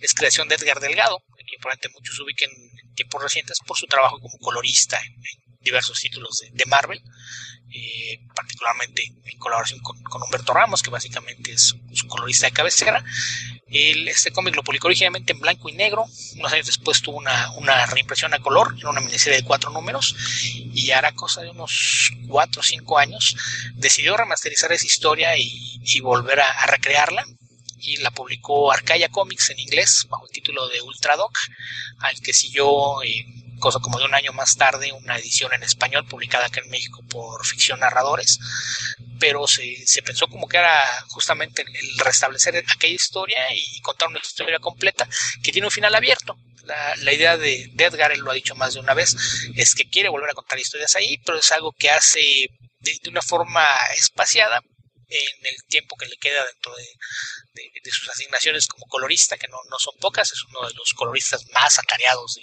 de, la industria. Y recientemente lo que estaba haciendo, estaba trabajando en, revivir su otro cómic de, la misma época, que, fue una especie de spin-off de, Ultrapato, que se llama Los Valiants, que también fue en aquel entonces una miniserie, y de, la cual eh, hará cosa de poco más de un año empezó a publicar en línea eh, páginas que que iban reuniéndose para formar una historia y está justamente a punto de lanzar ya la, versión impresa con un tomo que será presentado acá en la Ciudad de México el próximo sábado primero de julio en la tienda de Comixado y Comibrería. Me imagino que poco después de eso pues empezará a circular a través de Ficción Narradores, que es la editorial con la que él está trabajando aquí en México. Y me imagino que, si, si, su idea de trabajar es, es esa, pues me imagino que el Ultrapato podría tener una, una segunda historia tal vez en cosa de, un año, un poco más, pero, pero pues como no es una serie regular, pues no es que se siga imprimiendo. En cuanto a si vale la pena, eh, pues en, el caso del Ultrapato es una historia muy simple, es una carta de amor al, género de superhéroes. Eh, como ya mencionábamos, no, no hay muchas cosas nuevas que hacer en el género, puedes buscar un enfoque que te permita tener una premisa interesante. Eh, en el caso del Ultrapato, pues básicamente es como poner un, universo de superhéroes en un mundo habitado por animales. Así es de que su, personaje principal pues es un pato, su enemigo es un gallo, y es un cómic bastante divertido. Si, si te gusta el, género de superhéroes, es una historia muy, muy simple, directa, es eh, un personaje que de repente se, se, encuentra con que gracias a unos guantes que salieron de algún laboratorio y, adquiere poderes y empieza a explorar lo, que podría hacer con esos poderes y mientras que al mismo tiempo otra persona, alguien con menos valores morales, que es alguien más egoísta, se encuentra unos guantes similares y se da un choque entre ambos como, antagonistas. Entonces, una, una historia muy, muy simple, muy directa, pero bien contada. esta versión nueva, que es la, la que se puede considerar relativamente fácil, tanto en inglés como en español, es dibujada por Omar Lozano, dibujante muy joven también de Monterrey, pero sí es, es un cómic que, vale la pena si, te gusta el género de superhéroes. Ok. ¿Qué otra pregunta tenemos? Por sí. cierto, nada más para matarlo del trapato. Eh, el próximo mes de agosto, los señores de la Mole tienen un evento de juguetes también en el World Trade Center de, la Ciudad de México, la Ultimate. Eh, no, no, es Unboxing Toy Convention. Y recientemente anunciaron su primera exclusiva para el evento, es justamente una pequeña estatuilla de, del Ultrapato, que, que tiene una edición limitada de 400 piezas y que se ve muy bonita, nada más para, para hacer el comentario del personaje. Ok. Después tenemos Dan Lee. Ya dijeron su top de portadistas. Ahora, ¿cuál es su top de escritores de historieta vigentes? No sé, qué. Mark White que va variando, porque por ejemplo, si me hubieses preguntado hace 3, 4 años, te habría dicho Jonathan Hickman sin dudar, y actualmente eh, no. No, ¿no estás leyendo The Black Monday Murders? Eh, no, no, para nada. ¿Es buena? Bastante, por eso no sale de mi lista. Ok. Eh, eh, el tema son las decepciones, con, en mi caso con Jonathan Hickman. Pero todo te decepciona. No, no todo me decepciona. Problema de expectativas. Puede ser. Pero no. O sea, a ver. Por ejemplo, ¿qué, qué fue lo último que leí de, de Hickman? Esta historia que comenté un poco de... Mm, ah, ¿cómo se llamaba? De, de, del tipo veterano que lo reclutaban para que hiciera una tarea, que era una especie de este, de este mundo antiguo, subterráneo, como unos seres inmortales que habían dominado la humanidad por un montón de tiempo. No recuerdo ahora cómo se llama la serie. Y llegué al número 3 y ahí me enteré que ese no era el último número, sino que era el, el último que iban a publicar porque... Eh, ¿Cómo se llama Bodenheim el nombre del, del, del dibujante? Ok. Eh, se habían adelantado mucho con la publicación al hacer que el primer número fuese eh, triple y, y, eso les había generado el problema de que ya no, no estaban a, tiempo y iban a esperar un buen tiempo antes de seguir publicando la historia. Ahora, no significa que esa historia me haya decepcionado, pero sí es un poco eh, decepcionante que la historia quede inconclusa porque es algo similar había pasado con el Ryan Bodenheim. El proyecto anterior de Ryan Bodenheim y Jonathan Hickman, que también estuvo, se demoró creo que más de un año en aparecer el último número de la historia todo el cierre a mí Secret Wars no me gustó para nada. Entonces ese tipo de cosas a mí me... En este momento estoy tomando un descanso de, de Jonathan Hickman. Eh, Seven to Eternity me gustó mucho. Con Rick Remender, así que también lo puedo agregar en mi lista. No sé a quién podrías agregar tú ahí, Alberto. A tu lista. Pues ahí Remender y Hickman sí, sí están en la mía. Eh, Mark Waid, pues usualmente es garantía. Eh, lo mismo pasa con con Peter Davis, de los otros que siempre hemos dicho que yo a la fecha no le he leído un cómic malo es Edgar Baker. También, sí, también está en mi lista. Esa parte de, la lista así de los definitivos. Eh, Grant Morrison, sé que a mucha gente a, veces se, se frustra con, con, la clase de decisiones que toman. Yo, yo sé que sus proyectos son de largo aliento y hasta ahora nunca me ha decepcionado el tener paciencia a que finalmente llegue al, punto que, se plantó con la historia que quería contar. Eh, es el caso también de Kieron Gillen, también me gusta mucho el trabajo, ya, ya sean títulos propios o, en cosas que he hecho sobre todo para, para Marvel. Eh, Nick Spencer también me gusta bastante su, trabajo, no, hasta ahora no, no, me ha decepcionado en, nada de lo que hace. Eh, también hay, muchos casos que, sí dependen de, proyectos, van, más ligados a lo que estén haciendo al momento. por ejemplo, otro que, pues, es un, autor que, sigo siempre, pues es Stan Sakai. Insistiré una y otra vez que es uno de los mejores narradores en, el medio. Y esto es, mayormente me refiero a eso visualmente, pero pues esto implica que también tiene que escribir lo, que está haciendo. Entonces, así como, como el top, yo creo que serían esos. No sé, bueno, también no, no puedo dejar de mencionar a Warren Ellis. Pensé que iba a decir Neil Gaiman. Pues sí, Neil Gaiman no escribe tantos cómics. Entonces, como dijo, vigentes. O sea, lo, último que leímos de, de, Gaiman en cómic pues fue este Sandman Overture. Ahorita está el, spin-off de, American Gods, que es como retrabajar cosas que hizo en la novela, pero, pero sí también tendría que, entrar a una lista de, autores que son garantía. Bajo esa premisa, pues también Alan Moore, que podrán decir que está loco y, demás, pero pues no, su, trabajo no, desmerece. Hay quienes no son eh, de forma nominal escritores de cómic, pero, pero cuando hacen cómic lo hacen bastante bien, como es el caso de Joe Hill, también creo que, ninguno de sus cómics hasta ahora ha salido mal. Eh, también de, escritores clásicos más, metidos en, cosas tradicionales está que también su, serie de fantasía de Autumnlands es otra cosa que, que creo tenemos pendiente comentar.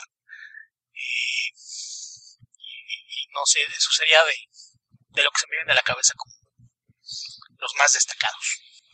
Sí, a ver, a mí se me ocurre también, aunque como hemos mencionado, eh, hemos mencionado en este capítulo, no he leído mucho últimamente, pero sí me gusta mucho lo que he leído de Matt King, de Jeff Lemire, de Brian Bogan.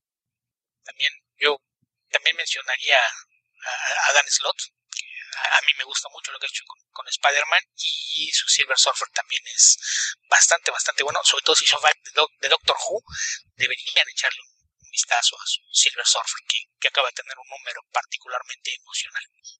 Con Nick Spencer creo que ahí diste el tono polémico, porque tal vez haya alguien por ahí que reclame contra Nick Spencer. La gente que no le gustan los cómics de Nick Spencer es la que no los lee. Se queja, se quejan de... de se quejan de la premisa, de, del titular de la noticia se quejan de la noticia que se dio y la polémica que se armó en sitios de noticias y no han leído un solo. O sea, le, les haces una pregunta, oye, pero cuando hizo esto, no, no sé, yo solamente vi lo que hizo. O sea, perdón, esos no son lectores de cómics, no me vengas a decir que es malo porque en un sitio de chismes, probablemente en Bleeding Cool, eh, leíste que hizo algo polémico con un personaje. Eso, eso es una estupidez. Sí, bueno, si lo, lo, lo, de Captain America salió salió en muchas partes con unos comentarios muy superficiales. Secret es la serie de Hickman y Ryan Bodenham que estaba eh, comentando. No recuerdo si la comenté en el podcast. No, y eso no lo he leído. Okay. Como generalmente también sé que Hickman es mucho de, de ir planteando cosas, es de igual trato de, de, hacerme espacio. Por ejemplo, no he pasado del primer año de East of West, ya, ya está completo el segundo año, si no me equivoco. Sí, Pero yo ahí sí ya va el tercero. Bloques, bloques muy largos para, para entender a Hickman, entonces a Secret nunca le entré, no, no sabía que estaba suspendida, pero yo, yo sigo esperando que... No le entres todavía hasta que la terminen. Eh, el número uno es, o sea, los tres números son bastante buenos, no, no puedo decir que sean malos, no, lo, no la decepción no pasa por ahí. Eh, pasa por el hecho de que el número 3 salió en 2015 y todavía no sale nada más. Mira, si, si quieres polémica, puedo incluir a Tom King en la lista con una salvedad.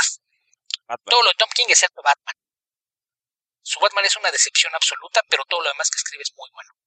Yo agregaría a Scott Snyder en mi lista, no en la tuya. También sí, Batman. Su Batman antes de los 52 era muy bueno, después de eso ha tenido demasiados altibajos, pero sus cómics de horror me gustan bastante. A mí todavía me gusta. Así que eso. Sí, en términos. Yo creo que en alguna época te habría dicho sin dudarlo Mark Wolfman. Hace Wolfman 20 años, por ejemplo. Sí, dijo vigente, sí, Wolfman está retirado claro, lo, lo, de vigente le quita, pero a la vez, cuando se trata de autores que escribieron cómics que en algún momento o en una época te, te marcaron mucho o te llamaban mucho la atención o te gustaban mucho, que en mi caso era la, la época que leí de, de los Teen Titans, que publicó 5. Mira, voy a agarrar uno más, nada más por molestarte. Ok. Jason Aaron. Dale. Pero si es tu lista, ¿por qué lo voy a, me voy a molestar? Nada más, porque vas a decir... Mi... No, no dije nada. Me parece que, Aaron también es de, de, los que tienen un estándar mínimo de calidad. Sus historias son de, de bueno hacia arriba, en términos generales. En particular cuando, cuando se trata de cómics propios, que, que tiende a orientarse más a, hacia un tono tirándole noir este, cosas de, de, crimen y demás, a diferencia de lo que hace con los títulos de superhéroes, que de todos modos me parece que estructuralmente hablando son muy buenas historias bien contadas y otro que igual mucha gente no, no lo no lo valora como, como escritor, pero también hasta ahora he encontrado que cuando decides escribir una historia bastante buena, si no, Ok. Sí, no, no, no digo nada respecto de tu top 40. Eh, no llevo ni 20. no sé cuántos llevas, pero eran bastante. Pero eran todos muy, muy interesantes. ¿Nos queda alguna pregunta por ahí? Todavía más. Eh, Nacho Ortiz, ¿qué les ha parecido la serie American Gods y su reestructuración de la trama original? Siento que a partir del último capítulo está nada de ser otra cosa muy diferente a la obra original. Ok, yo no la he visto ni he leído la obra original. Como seguramente todos esperaban. De hecho, ya lo había comentado que no, no la he leído ni, ni he visto la serie. Sí, cuando dijimos que iba, se había estrenado la serie, lo comentaste. Yo he visto solamente los dos primeros episodios. Ahí se nuevamente la, la falta de tiempo pero mi idea es sobre todo aventarme un maratoncito con las 8. Probablemente para, el próximo episodio ya la haya hecho y podré comentarla. Pero Gaiman ha hecho un énfasis claro en, que más que, que sea una adaptación literal, lo que quería tomar el tono y algunos puntos clave de la historia. Aquí también habría que aclarar que él desde hace un tiempo está tomando notas y trabajando en, lo que eventualmente será la secuela de la novela. Y, que la, la idea es que si los dejan y la, serie puede mantenerse con vida por, algún tiempo, es adaptar toda la, novela y, de ser necesario tal vez llegar incluso a, la eventual secuela.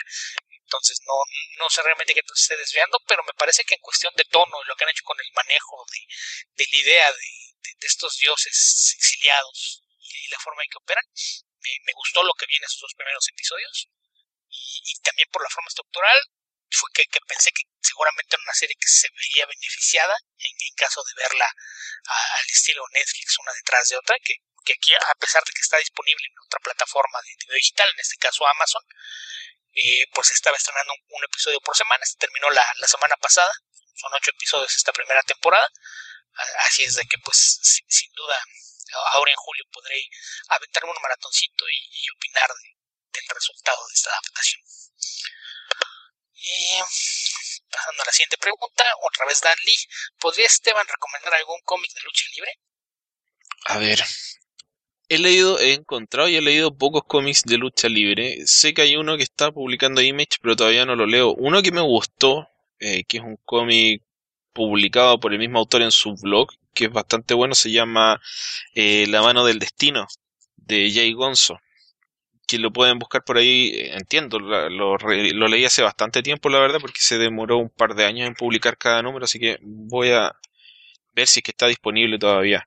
Es un cómic que hace homenaje probablemente a lo que se entiende en Estados Unidos, que es la lucha libre mexicana, o lo que se entiende en el mundo sin seguirla habitualmente, porque yo, por ejemplo, lo más que he visto de lucha mexicana, y no lo es, es lucha underground. Así que, digamos, por un acercamiento general, es, una versión dramatizada de, de, tal vez de lo que se sepa o de lo que se entienda que es la lucha libre mexicana, pero más allá de eso, creo que los números de del cómic de la WWE que ha sacado Boom han estado bastante bien. No son la gran cosa, pero son bastante más de lo que se podría esperar. Yo recuerdo haber leído un número. Eh, cuando en los, en los 90 era Grito y Plata la WWF, eh, recuerdo que en uno de los de los encargos que hice me llegó de regalo un cómic del Undertaker, que era muy raro, porque tenía la característica de, de usar la historia del Undertaker, que es bien fantástica en términos eh, reales para seguir la historia, eh, lo, cual era es, un poco inverosímil. No sé cómo, de qué forma cuando era joven acepté al Undertaker, pero era un, un luchador famoso. Así que eso podría recomendar, pero no, no tengo mayores, eh, no he leído mayores, mayor cantidad de cómics relacionados con lucha libre. No sé si tú conoces alguno por ahí. Sí, aquí en México tiempo que hubo tradición de tratar de tener cómics de luchadores, sobre todo de, de Blue Demon y el Santo, que son las, dos figuras más icónicas de la lucha libre mexicana, pero en términos de calidad realmente era bueno ninguno de ambos en ninguna de sus etapas. Eh, en algunos casos llegaron a contar con muy buenos dibujantes, pero la historia realmente no, nunca, nunca estuvo a la par. Eh, en años más recientes hay un cómic que se llama Aventuras Enmascaradas, pero el escritor es español, es un buen amigo Jorge Ulías, pero él estaba, justamente como mencionas, él tenía una visión de lo que se suponía que era lucha libre, pero realmente lo que él escribía no era un cómic de luchadores. Eh, tenía dos personajes que usaban máscaras de luchador, pero eso no, los convierte en luchadores. Eh, está por ahí, me parece que planeando regresar el título, no, no creo, si, él sigue siendo el escritor, no creo que vaya a haber un cambio en el entonces no, no estoy tan seguro de, de que podríamos contarlos como cómics de luchadores. Y uno que recuerdo que me sorprendió en su momento, yo lo descubrí a cosa de unos, híjole, casi 20 años, era un cómic argentino que se llamaba El Caballero Rojo. Ah, cierto. Que parece que tenía una, una interesante fusión de lo que sería una historia de, luchadores, que es un luchador enmascarado, basado en un luchador clásico argentino, me parece que la década de los 70, tal vez de los 80, y jugar un poquito con, con el género de superhéroes, que es algo que me decía acá con los cómics y Blue y, y, me parece que funcionaba de, de una forma bastante interesante. El dibujante tenía un, estilo con, con, cierta influencia de, de John Byrne, pero una Mariano Navarro. más, más sí, Mariano Navarro, el, el artista. Y el, el, cómic era bastante entretenido. De, después de, de, algún tiempo de juego por el cómic, entonces ya no le puse la vista de haber leído unos seis números, cinco o seis números, lo, lo que se consiguió por acá. Y no, la, la, verdad es que tratar de importar cómics de Sudamérica es, es, un ejercicio costoso, así es de que no, no he hecho un, un esfuerzo tampoco muy, muy marcado por, por tratar de conseguir lo, lo, que salió después, pero era, era una alternativa de una calidad bastante interesante. Y aquí nada más quiero aclarar que quien hizo esa pregunta es, es escritor y tiene una colección de cuentos de lucha libre, en prosa, no en cómic, pero me imagino que de ahí venía su curiosidad. Ok. Puedo buscar esa información después. Mira, yo había escuchado que había aparecido hasta el número 5 de La mano del destino y efectivamente apareció, apareció en mayo, pero es, es un es un artista que se que publica y lleva sus cómics a las convenciones y los vende ahí. Sin embargo, puedes leer hasta el número 3 de La mano del destino en la página eh, de, de Jay Gonzo. Que es, busquen mejor La mano del destino J. Gonzo porque es un tanto larga la, dirección, es castleandkeypublications.com, eh, castillo y llave publicaciones.com, esa sería, creo, la traducción al español. Ahí están disponibles en inglés los tres números de La mano del destino que publicó a través de su de su blog. Eh, están publicados como números independientes, o sea, si quieren, si tienen un lector de cómics, en, eh, probablemente lo tengan en su computador, pueden comprimirlos en un archivo y leerlos eh, en formato de cómic, o pueden irlos viendo eh, página por página. Es bastante bueno y es bastante interesante el trabajo del, de, de, del dibujo. Así que puede que les interese incluso si no les gusta la lucha libre. Después otra vez As de Mujica tiene maratón de preguntas. Opinión de Monsters de Liu y Takeda. Me gustó lo que leí, pero estoy muy atrasado. Está el número 3 creo que leí. Me gustó mucho, me gustó mucho el dibujo. El dibujo era, era fabuloso. Sí, Sana Takeda tiene un arte fabuloso y si su dibujo en, en trabajos anteriores era bueno, en, en Monsters lo, lo, llevó un paso más allá. Y, y si vieras los dibujos que hacen vivo en convenciones, es, es realmente impresionante su trabajo. Eh, yo leí el primer tomo, el segundo no sé si está por salir o acaba de salir, lo, lo tengo en el, en el, wishlist en Amazon, pero ahí, ahí sí con, con, mi costumbre de no leer las cosas como van saliendo, sino hasta que haya bloques, no, no le he entrado a la segunda parte, pero me, me gustó bastante lo, lo, lo, que he leído hasta ahora, sí, sí es una serie que tengo intención de, de seguir conforme vayan apareciendo los tomos, es, es bastante bueno, Mayuri yo es una escritora que me parece que, que, debería recibir más atención, porque su trabajo también tiene un, un estándar de calidad bastante destacado.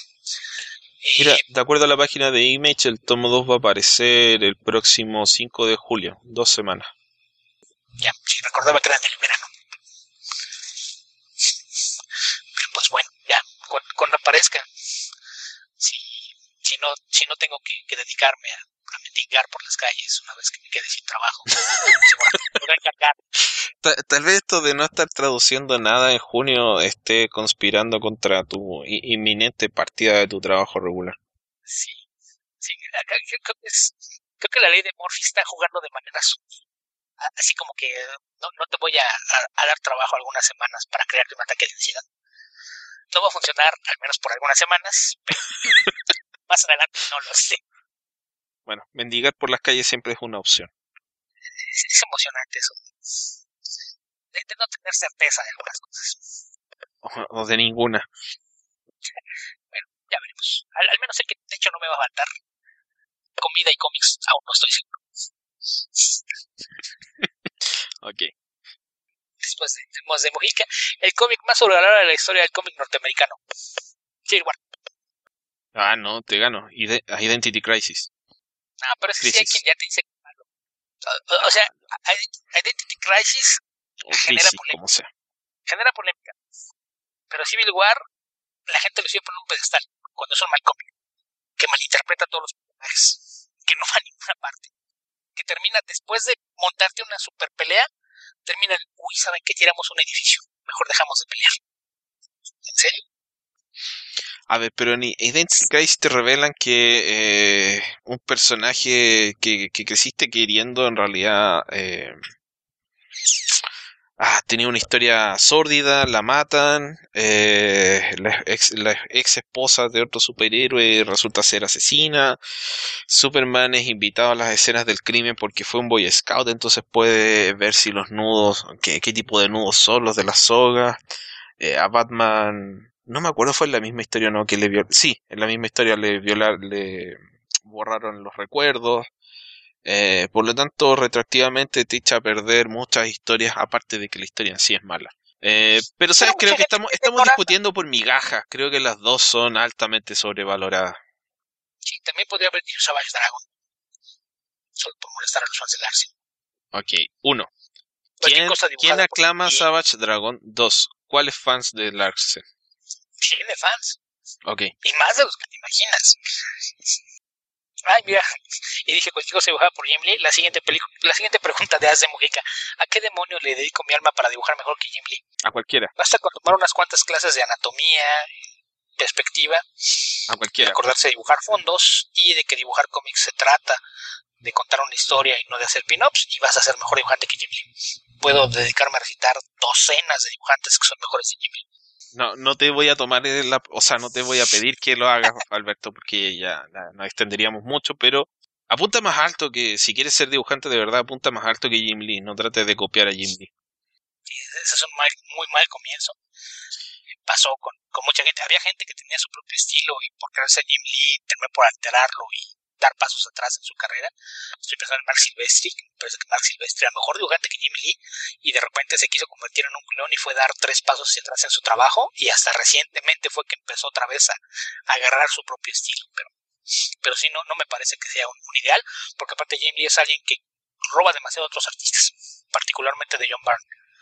Jim Lee copia mucho en términos de diseño de página. Cuando intentaba hacer narrativa, lo que hacía es que se fusilaba diseños de secuencias de John Byrne porque era más fácil copiar que, que idear las suyas. Eh, por su momento pero cuando le, le, echa ganitas, te hace muy buenas portadas. Debería tratar de copiar o, de ser mejor que Alex Ross, ¿no? Alex Ross es otro que es bonito pinupero, pero no tiene idea de cómo contar una historia. No sé, no, hay un montón de artistas, sobre todo ahora, creo que ahora nos podemos regodear en la cantidad de artistas talentosos que están trabajando en todas partes. No sé si, no sé si ha habido una época con una cantidad tan grande de artistas talentosos trabajando en la industria. Por ejemplo, hablamos de, de cómo se hablaba, yo dije Civil War, y sin embargo Steve McNiven es un extraordinario dibujante. Sí. El hecho de que tenga un gran artista no implica que, que funcione. Y también eso, creo que, que hay, hay veces que existe una apreciación del arte de Jim Lee, porque hay quien piensa que más rayitas tengan el sombreado es mejor el dibujo cuando la, la, verdad es que muchos de ustedes que duran mucho tiempo en el medio, con, con, el paso del tiempo aprenden que menos es más. Incluso Jim Lee en algún momento lo, lo estaba entendiendo. Yo recuerdo, hay una antología de horror que publicó Vertigo Comics hace muchos años que se llamaba Flinch, que recientemente apareció, apareció en dos TPs, eran 14 números, ahí se consiguen estos dos TPs muy fácilmente, yo los, los compré hace poco, para no tener que andar cazando mis, mis cómics sueltos en las cajas. Eh, y en el número uno viene una historia dibujada por Jim Lee con, un, guion de, Bruce Jones, eh, donde está experimentando con su trabajo y hace un dibujo limpio y sin nada de, achurado en el sombreado. Y se ve muy bonito. Lo pusieron en mancuerna con un colorista que tenía un estilo que, simulaba acuarelas y esa combinación de un Jim Lee de trazo limpio con, ese tipo de color funcionaba muy bien y yo la verdad esperaba que, siguiera un poquito por allá. Eh, también recuerdo que cuando, cuando lanzaron Darker Image y, él hizo la, la historia de, de Deadlock que aparece ahí, jugaba un poquito con, emular el, trabajo de Frank Miller y también era un, experimento interesante pero eventualmente regresó a su zona de confort, regresó a hacer lo, mismo que, se hace durante años en, los X-Men y, después en, los Wildcats, y básicamente lo que tenemos que hacer es una versión que está a la par, a veces es más elaborada, a veces no, y es, un artista que se, quedó en la zona de confort y es más artista para pinups que para interiores, y entre que ahora tiene responsabilidades administrativas, pues es, comprensible que no tenga el tiempo que, requiere el, dibujar interiores de un cómic, pero sí me parece que es alguien que, hace mucho que, se estancó en una zona de confort y pese a que puede hacer portadas bonitas cuando se le propone, por, porque es, eso lo, a lo que sí que hacer pin-ups, pues por ese lado es, es, eh, es alguien que tiene muchísimas limitaciones, ¿no? Y muchos dibujantes desde siempre se, se pasado de que hay artistas que empiezan tratando de, de poner muchos detalles en su obra y con el paso de los años aprenden a usar la menor cantidad de líneas eh, porque parecen haber entendido la idea de que menos es más.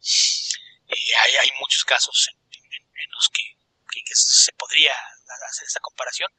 Por ejemplo, Ryan Boland está semi retirado, pero todo el dibujo que hacía recientemente era un trazo muchísimo más simple que lo que le recordamos en, en sus detalladas y portadas con ese estilo clásico, semi-realista. Y pues sí, insisto, hay docenas de dibujantes que son mejores que Jim Lee, pero me entiendo en parte la, fascinación que tiene en su estilo para sobre todo para muchos lectores y aspirantes artistas jóvenes que, que tienen imitarlo, pero no, no me parece que sea un, modelo a seguir en cuestiones de artista. O sea, ah, ¿será, ¿será que Jim Lee eh, bueno, en definitiva él es el que hace la elección de, no seguir avanzando probablemente, pero a la vez no sé si alguien alguna vez le pidió que dejara de hacer lo que está, lo que sigue haciendo. Eh, es un tipo que ha estado proyecto que lanza ha estado al tope de, de lo que se vende, entonces es es, es complicado criticarle eh, el tema de no progresar mucho en su trabajo. Em, yo cuando tenía, no sé, 12, 13 años me gustaba mucho más eh, el trabajo de Jim Lee, que de hecho no lo veía en cómics, sino que lo veía en ilustraciones que aparecían en revistas de comentario de cómics, que lo que me gusta ahora, que ahora es, si está, eh, está bien, pero no, no es alguien, no sigo a Jim Lee, o sea, lo último que leí de él fue cuando, no sé, la Liga de la Justicia probablemente, porque era la Liga de la Justicia y, fue terrible para mí porque creo que es una de las peores épocas de la Liga de la Justicia, a mi gusto. Así que eso en términos generales. Ahora, específicamente a qué demonio... Eh, con qué demonio hacer el trato, creo que cualquier demonio menor es capaz de concederte esos poderes. Así que bueno, ya pasó la noche de San Juan, así que vas a tener que esperar hasta el próximo año para pararte ahí junto a una higuera y, pedir el deseo. Pero apunta, puede ser otro dibujante. El próximo Halloween. Claro, el próximo Halloween. Bueno, por acá la... Yo creo que Halloween ahora va a ser la fiesta de la que se habla al respecto, pero la tradición antigua era la noche de San Juan.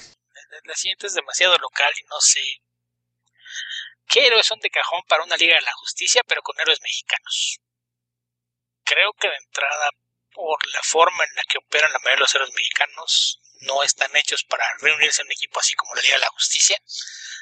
Eh, de entrada, cada quien tiene sus propias reglas de crear historias y curiosamente cuando se han hecho eh, símiles de héroes eh, mexicanos no siguen el formato americano, así es de que tener esta idea de donde se juntan para combatir amenazas más grandes simplemente no funciona.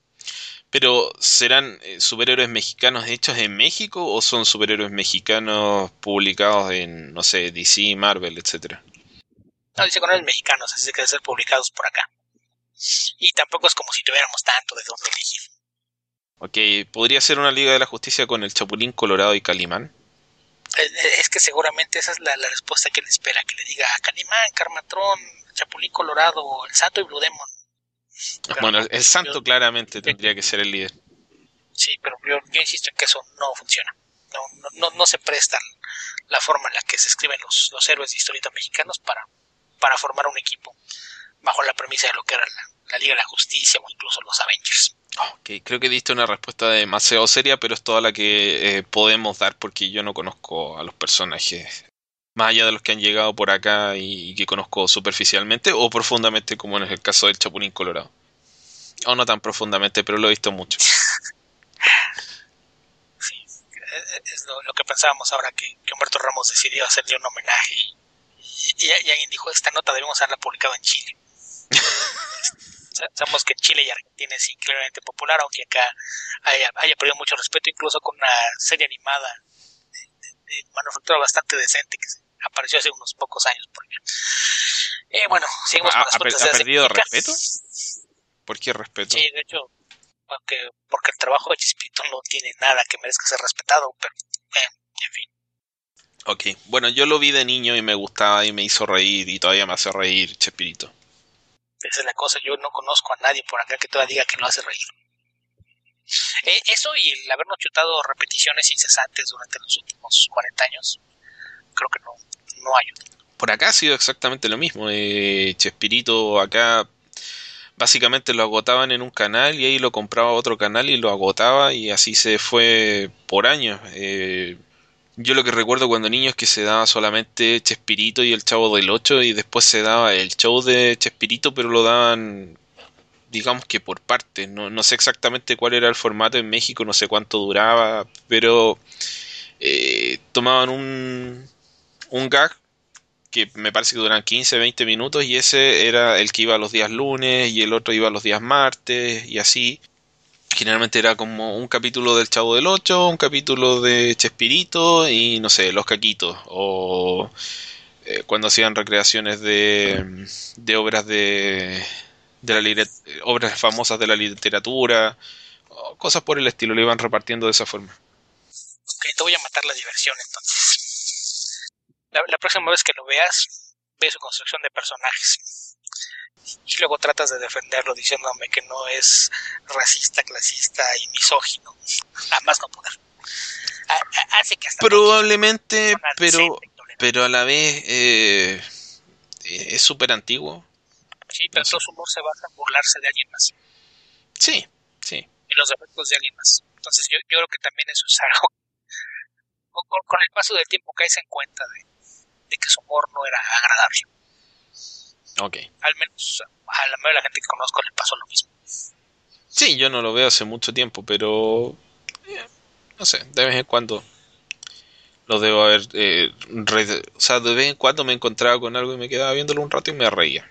Pero no puedo decir que me haya sentado a ver Chespirito hace, no sé, 20, 25 años por lo menos. Entonces, un par de preguntas más de la misma persona. Eh, ¿La historia le dará su legítimo lugar a Jack Kirby? Creo que ya se lo dio, ¿no? Yo soy la misma idea. Es, que me parece que es un poquito relativo, ¿no? ¿A, qué se refiere con darle su lugar? Me parece que dentro del medio todo el mundo sabe su, valor, lo aprecia. Este año que es su centenario habrá toda clase de homenajes, se vienen por ahí un par de Artist Edition, Artisans Editions. Tal vez un, tal vez sea un palo contra Stan Lee y su omnipresencia en Marvel. Sí, aquí la diferencia. Habría que ver también que Jack Kirby nunca fue una persona muy sociable. Entonces él durante mucho tiempo pues estaba feliz de estar detrás de escenas. Entonces fue una combinación de alguien bastante más introvertido con, un showman que le gusta estar al medio de los aparadores. Pero pues a fin de cuentas creo que, eh, eh, es claro que los dos tuvieron parte en la creación de, universo Marvel con sus personajes y, que siempre fueron más como, como equipo que la suma de las partes. Eh, me parece que, que Lee sin, Kirby no, nunca, nunca tuvo el mismo nivel. Se acercaba mucho cuando, cuando colaboraba con algunos otros gigantes, como pueden ser eh, John Romita o Steve Ditko. Pero, pero no, e, esa misma chispa creativa que, por ejemplo, mencioné hace un rato los 102 números de Fantastic Four, pues era un, un equipo que, que se retroalimentaba. La, la, chispa de, creatividad se, se, daba por la combinación de lo que hacían los dos. Y cuando uno ve lo que hizo Kirby después de, de colaborar con Lee, pues también le, le faltaba tanto alguien que le ayudara a darle forma a sus historias como un editor que, que ayudara a, mantenerlo bajo control, ¿no? Entonces, me, parece que dentro del medio en, sí, eh, sí, sí, ha recibido su lugar, se le ha dado el reconocimiento adecuado. Por cuestiones legales, no hay forma de que en algún momento Marvel vaya a, un, reconocimiento público similar al que creció, por ejemplo, hace poco Bill Finger en DC.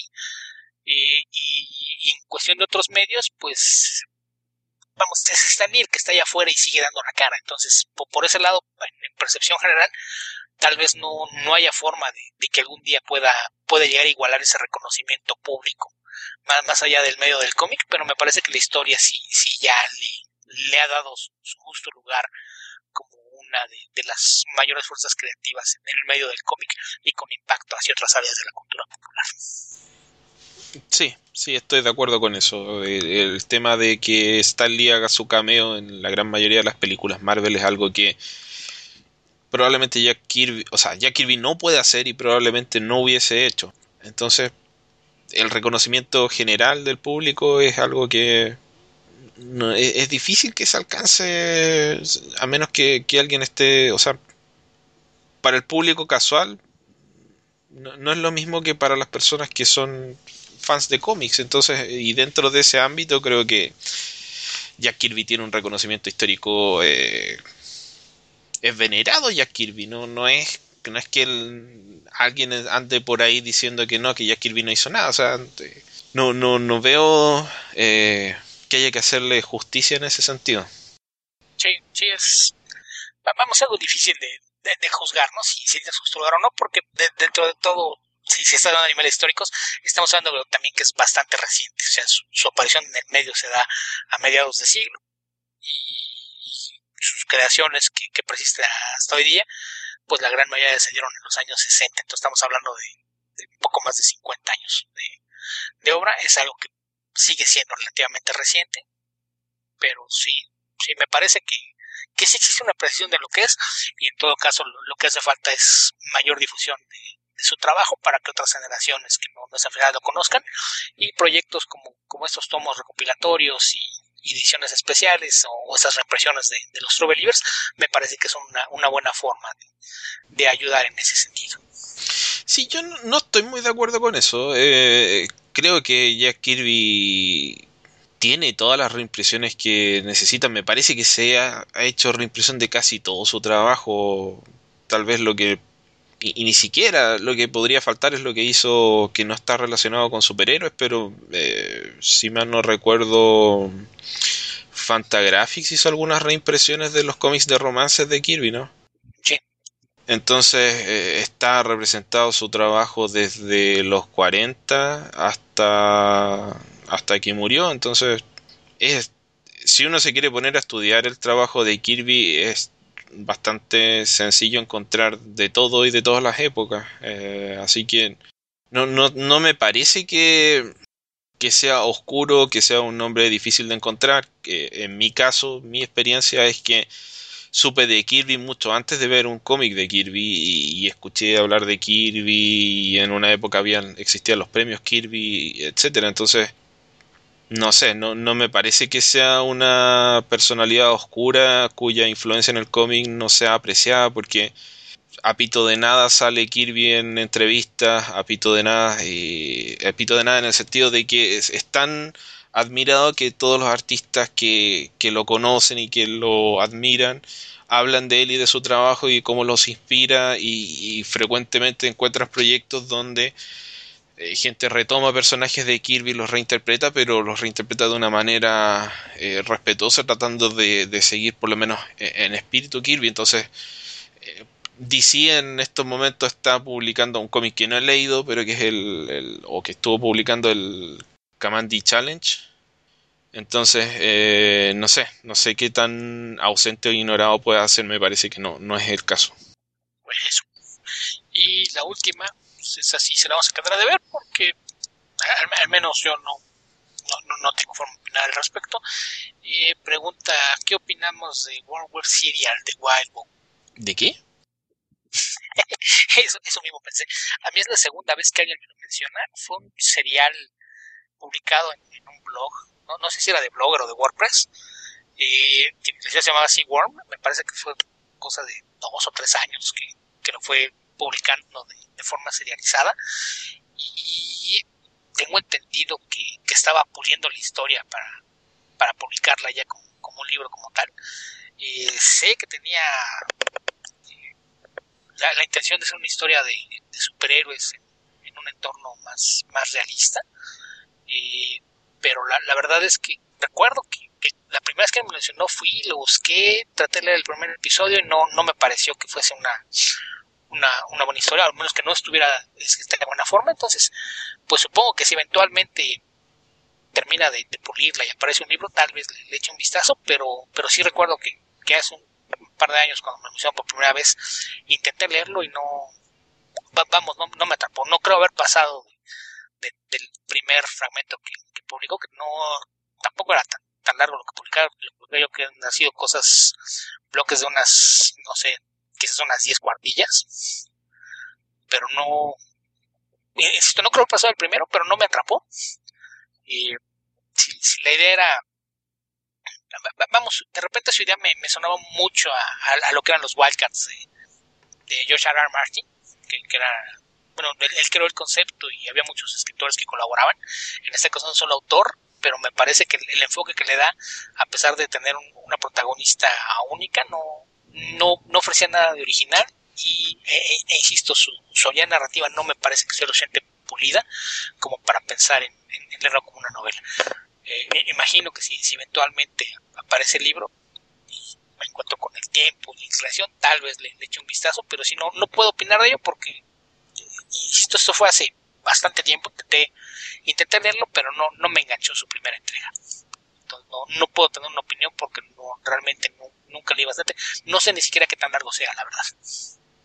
Ok, yo primera vez que escucho de esto.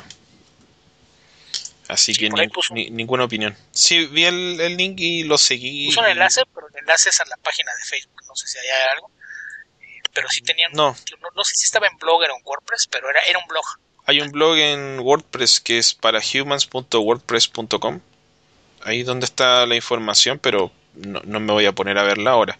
Así que no, no lo conocía, no sé si valdrá la pena. Eh, no sé qué ha dicho otra gente al respecto, pero no, no tenía idea que existía este proyecto. Sí, digo que a mí debe sido hace un par de años que alguien me preguntó si lo había leído y, entré, pero no. Digo, ni siquiera recuerdo si leí completa esa primera entrega, pero no me enganchó. Entonces, no, no puedo opinar al respecto porque sí tendría que. Como dije hace un rato, si vas a dedicar algo, por lo menos tómate la, la molestia de leerlo entero. O un poquito si lo quieres recomendar, pero... Sí, bueno. o sea, por, por, lo menos lo suficiente como para formarte una opinión. Y lo, lo que yo leí en su momento no, definitivamente no fue lo suficiente. ¿Y hace cuánto fue esto? Esto ya ha parecido, ay, no sé, 2011, 2012. Aquí dice, Worm terminó en, en, noviembre de 2013. Ya, sí, no, no sé cuánto tiempo corrió, pero pero sí recuerdo que había sido un proyecto más o menos largo y cuando me lo recomendaron ya había terminado, había sido para 2014, 2015. Ok. Pero al parecer hay gente que le gusta entonces. Sí, sí digo, si está pensando en pulirlo para, para hacerlo ya como un libro en forma, o por lo menos un ebook, pues asumo que tiene los, los suficientes lectores o seguidores como para que, que valga la pena el trabajo y, la eventual inversión. Ok. Bueno, veré si, si si le doy un vistazo, pero tengo demasiadas cosas con las que ponerme al día y, y falta de ánimo tal vez. No me falta tiempo, digamos. Eso. Ok. esa es la última pregunta que tenemos. Con eso terminamos el podcast entonces porque ya nos estamos extendiendo por bastante tiempo y queremos disminuir estas sesiones maratónicas. No sé qué les habrá parecido nuestro especial de Wonder Woman para aquellos que sí lo escucharon, que no hicieron un, eh, una omisión de protesta. Y nos gustaría saber qué les pareció, si fue demasiado largo, si nuestros capítulos les parecen demasiado largos o demasiado cortos, no lo sabemos. Siempre hay gente que opina que, quiere más y gente que quiere menos, pero ahí traten de darnos su, su opinión. Hace tiempo que no recibimos mucho eh, mucha retroalimentación de ese tipo de, de cosas. Así que me gustaría escuchar un poco más de, eso, ver qué, podemos cambiar, qué podemos mejorar. Claramente yo tengo que leer más cómics e interesarme más por las noticias, pero es una fase, ya pasará, ya, ya volveré a, al Reddit. Eso esperamos. Beto, no sé si quieres agregar algo. No, nada en especial. Muy bien, ustedes que nos están escuchando y que les gustó el podcast, recuerden recomendarlo con otras personas eh, compartir nuestro, nuestro podcast, eh, retuitear nuestro, nuestras publicaciones para poder aumentar nuestra, nuestro público. Ojalá eso pueda pasar, así que recuerden ayudarnos con eso si no pueden colaborar con nosotros y con nuestro eh, Patreon. Yo esta semana tuve varias cosas que hacer. había planificado publicar el, el episodio que tenemos pendiente de, de Patreon esta semana, pero no alcancé. Así que, o sea, la semana que pasó, perdón. La semana del 19 al 25 de junio. Así que lo voy a hacer sin falta esta semana que viene, del 26 de junio al 2 de, eh, de julio. Les pido disculpas por eso, pero eh, tuve varias cosas que hacer esta semana. Así que no, no pude. Ok, Beto, con esto nos comenzamos a despedir. Recuerden que pueden ubicarnos en www.comicverso.org. En Facebook somos www.facebook.com slash comicverso. En Twitter somos comicverso. A Alberto lo encuentran en su cuenta que es... Albion2112. A mí me pueden seguir en epedreros. También nos pueden escribir a comicverso.gmail.com o podcast.comicverso.org. Eh, si nos siguen a través de iTunes y les gusta nuestro podcast, recuerden dejarnos por favor una reseña positiva. Eso ayuda a darle visibilidad al podcast. Nos pueden seguir a través de otros medios también o descargarlo directamente de la página. Yo siempre que publico los podcasts también publico la dirección de, descarga, así que lo pueden descargar directamente de la publicación.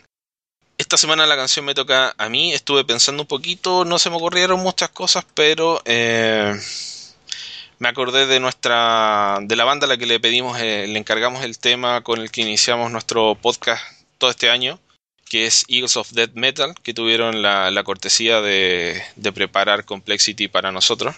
Así que nos vamos con otra canción de Eagles of Death Metal Alberto me parece bien. Que es un cover de Duran Duran Save a Prayer y habitantes del futuro, donde sea que estén y en el momento que sea que estén escuchando este podcast, que tengan ustedes buenos días, buenas tardes o buenas noches. Cuídense. Hasta la próxima.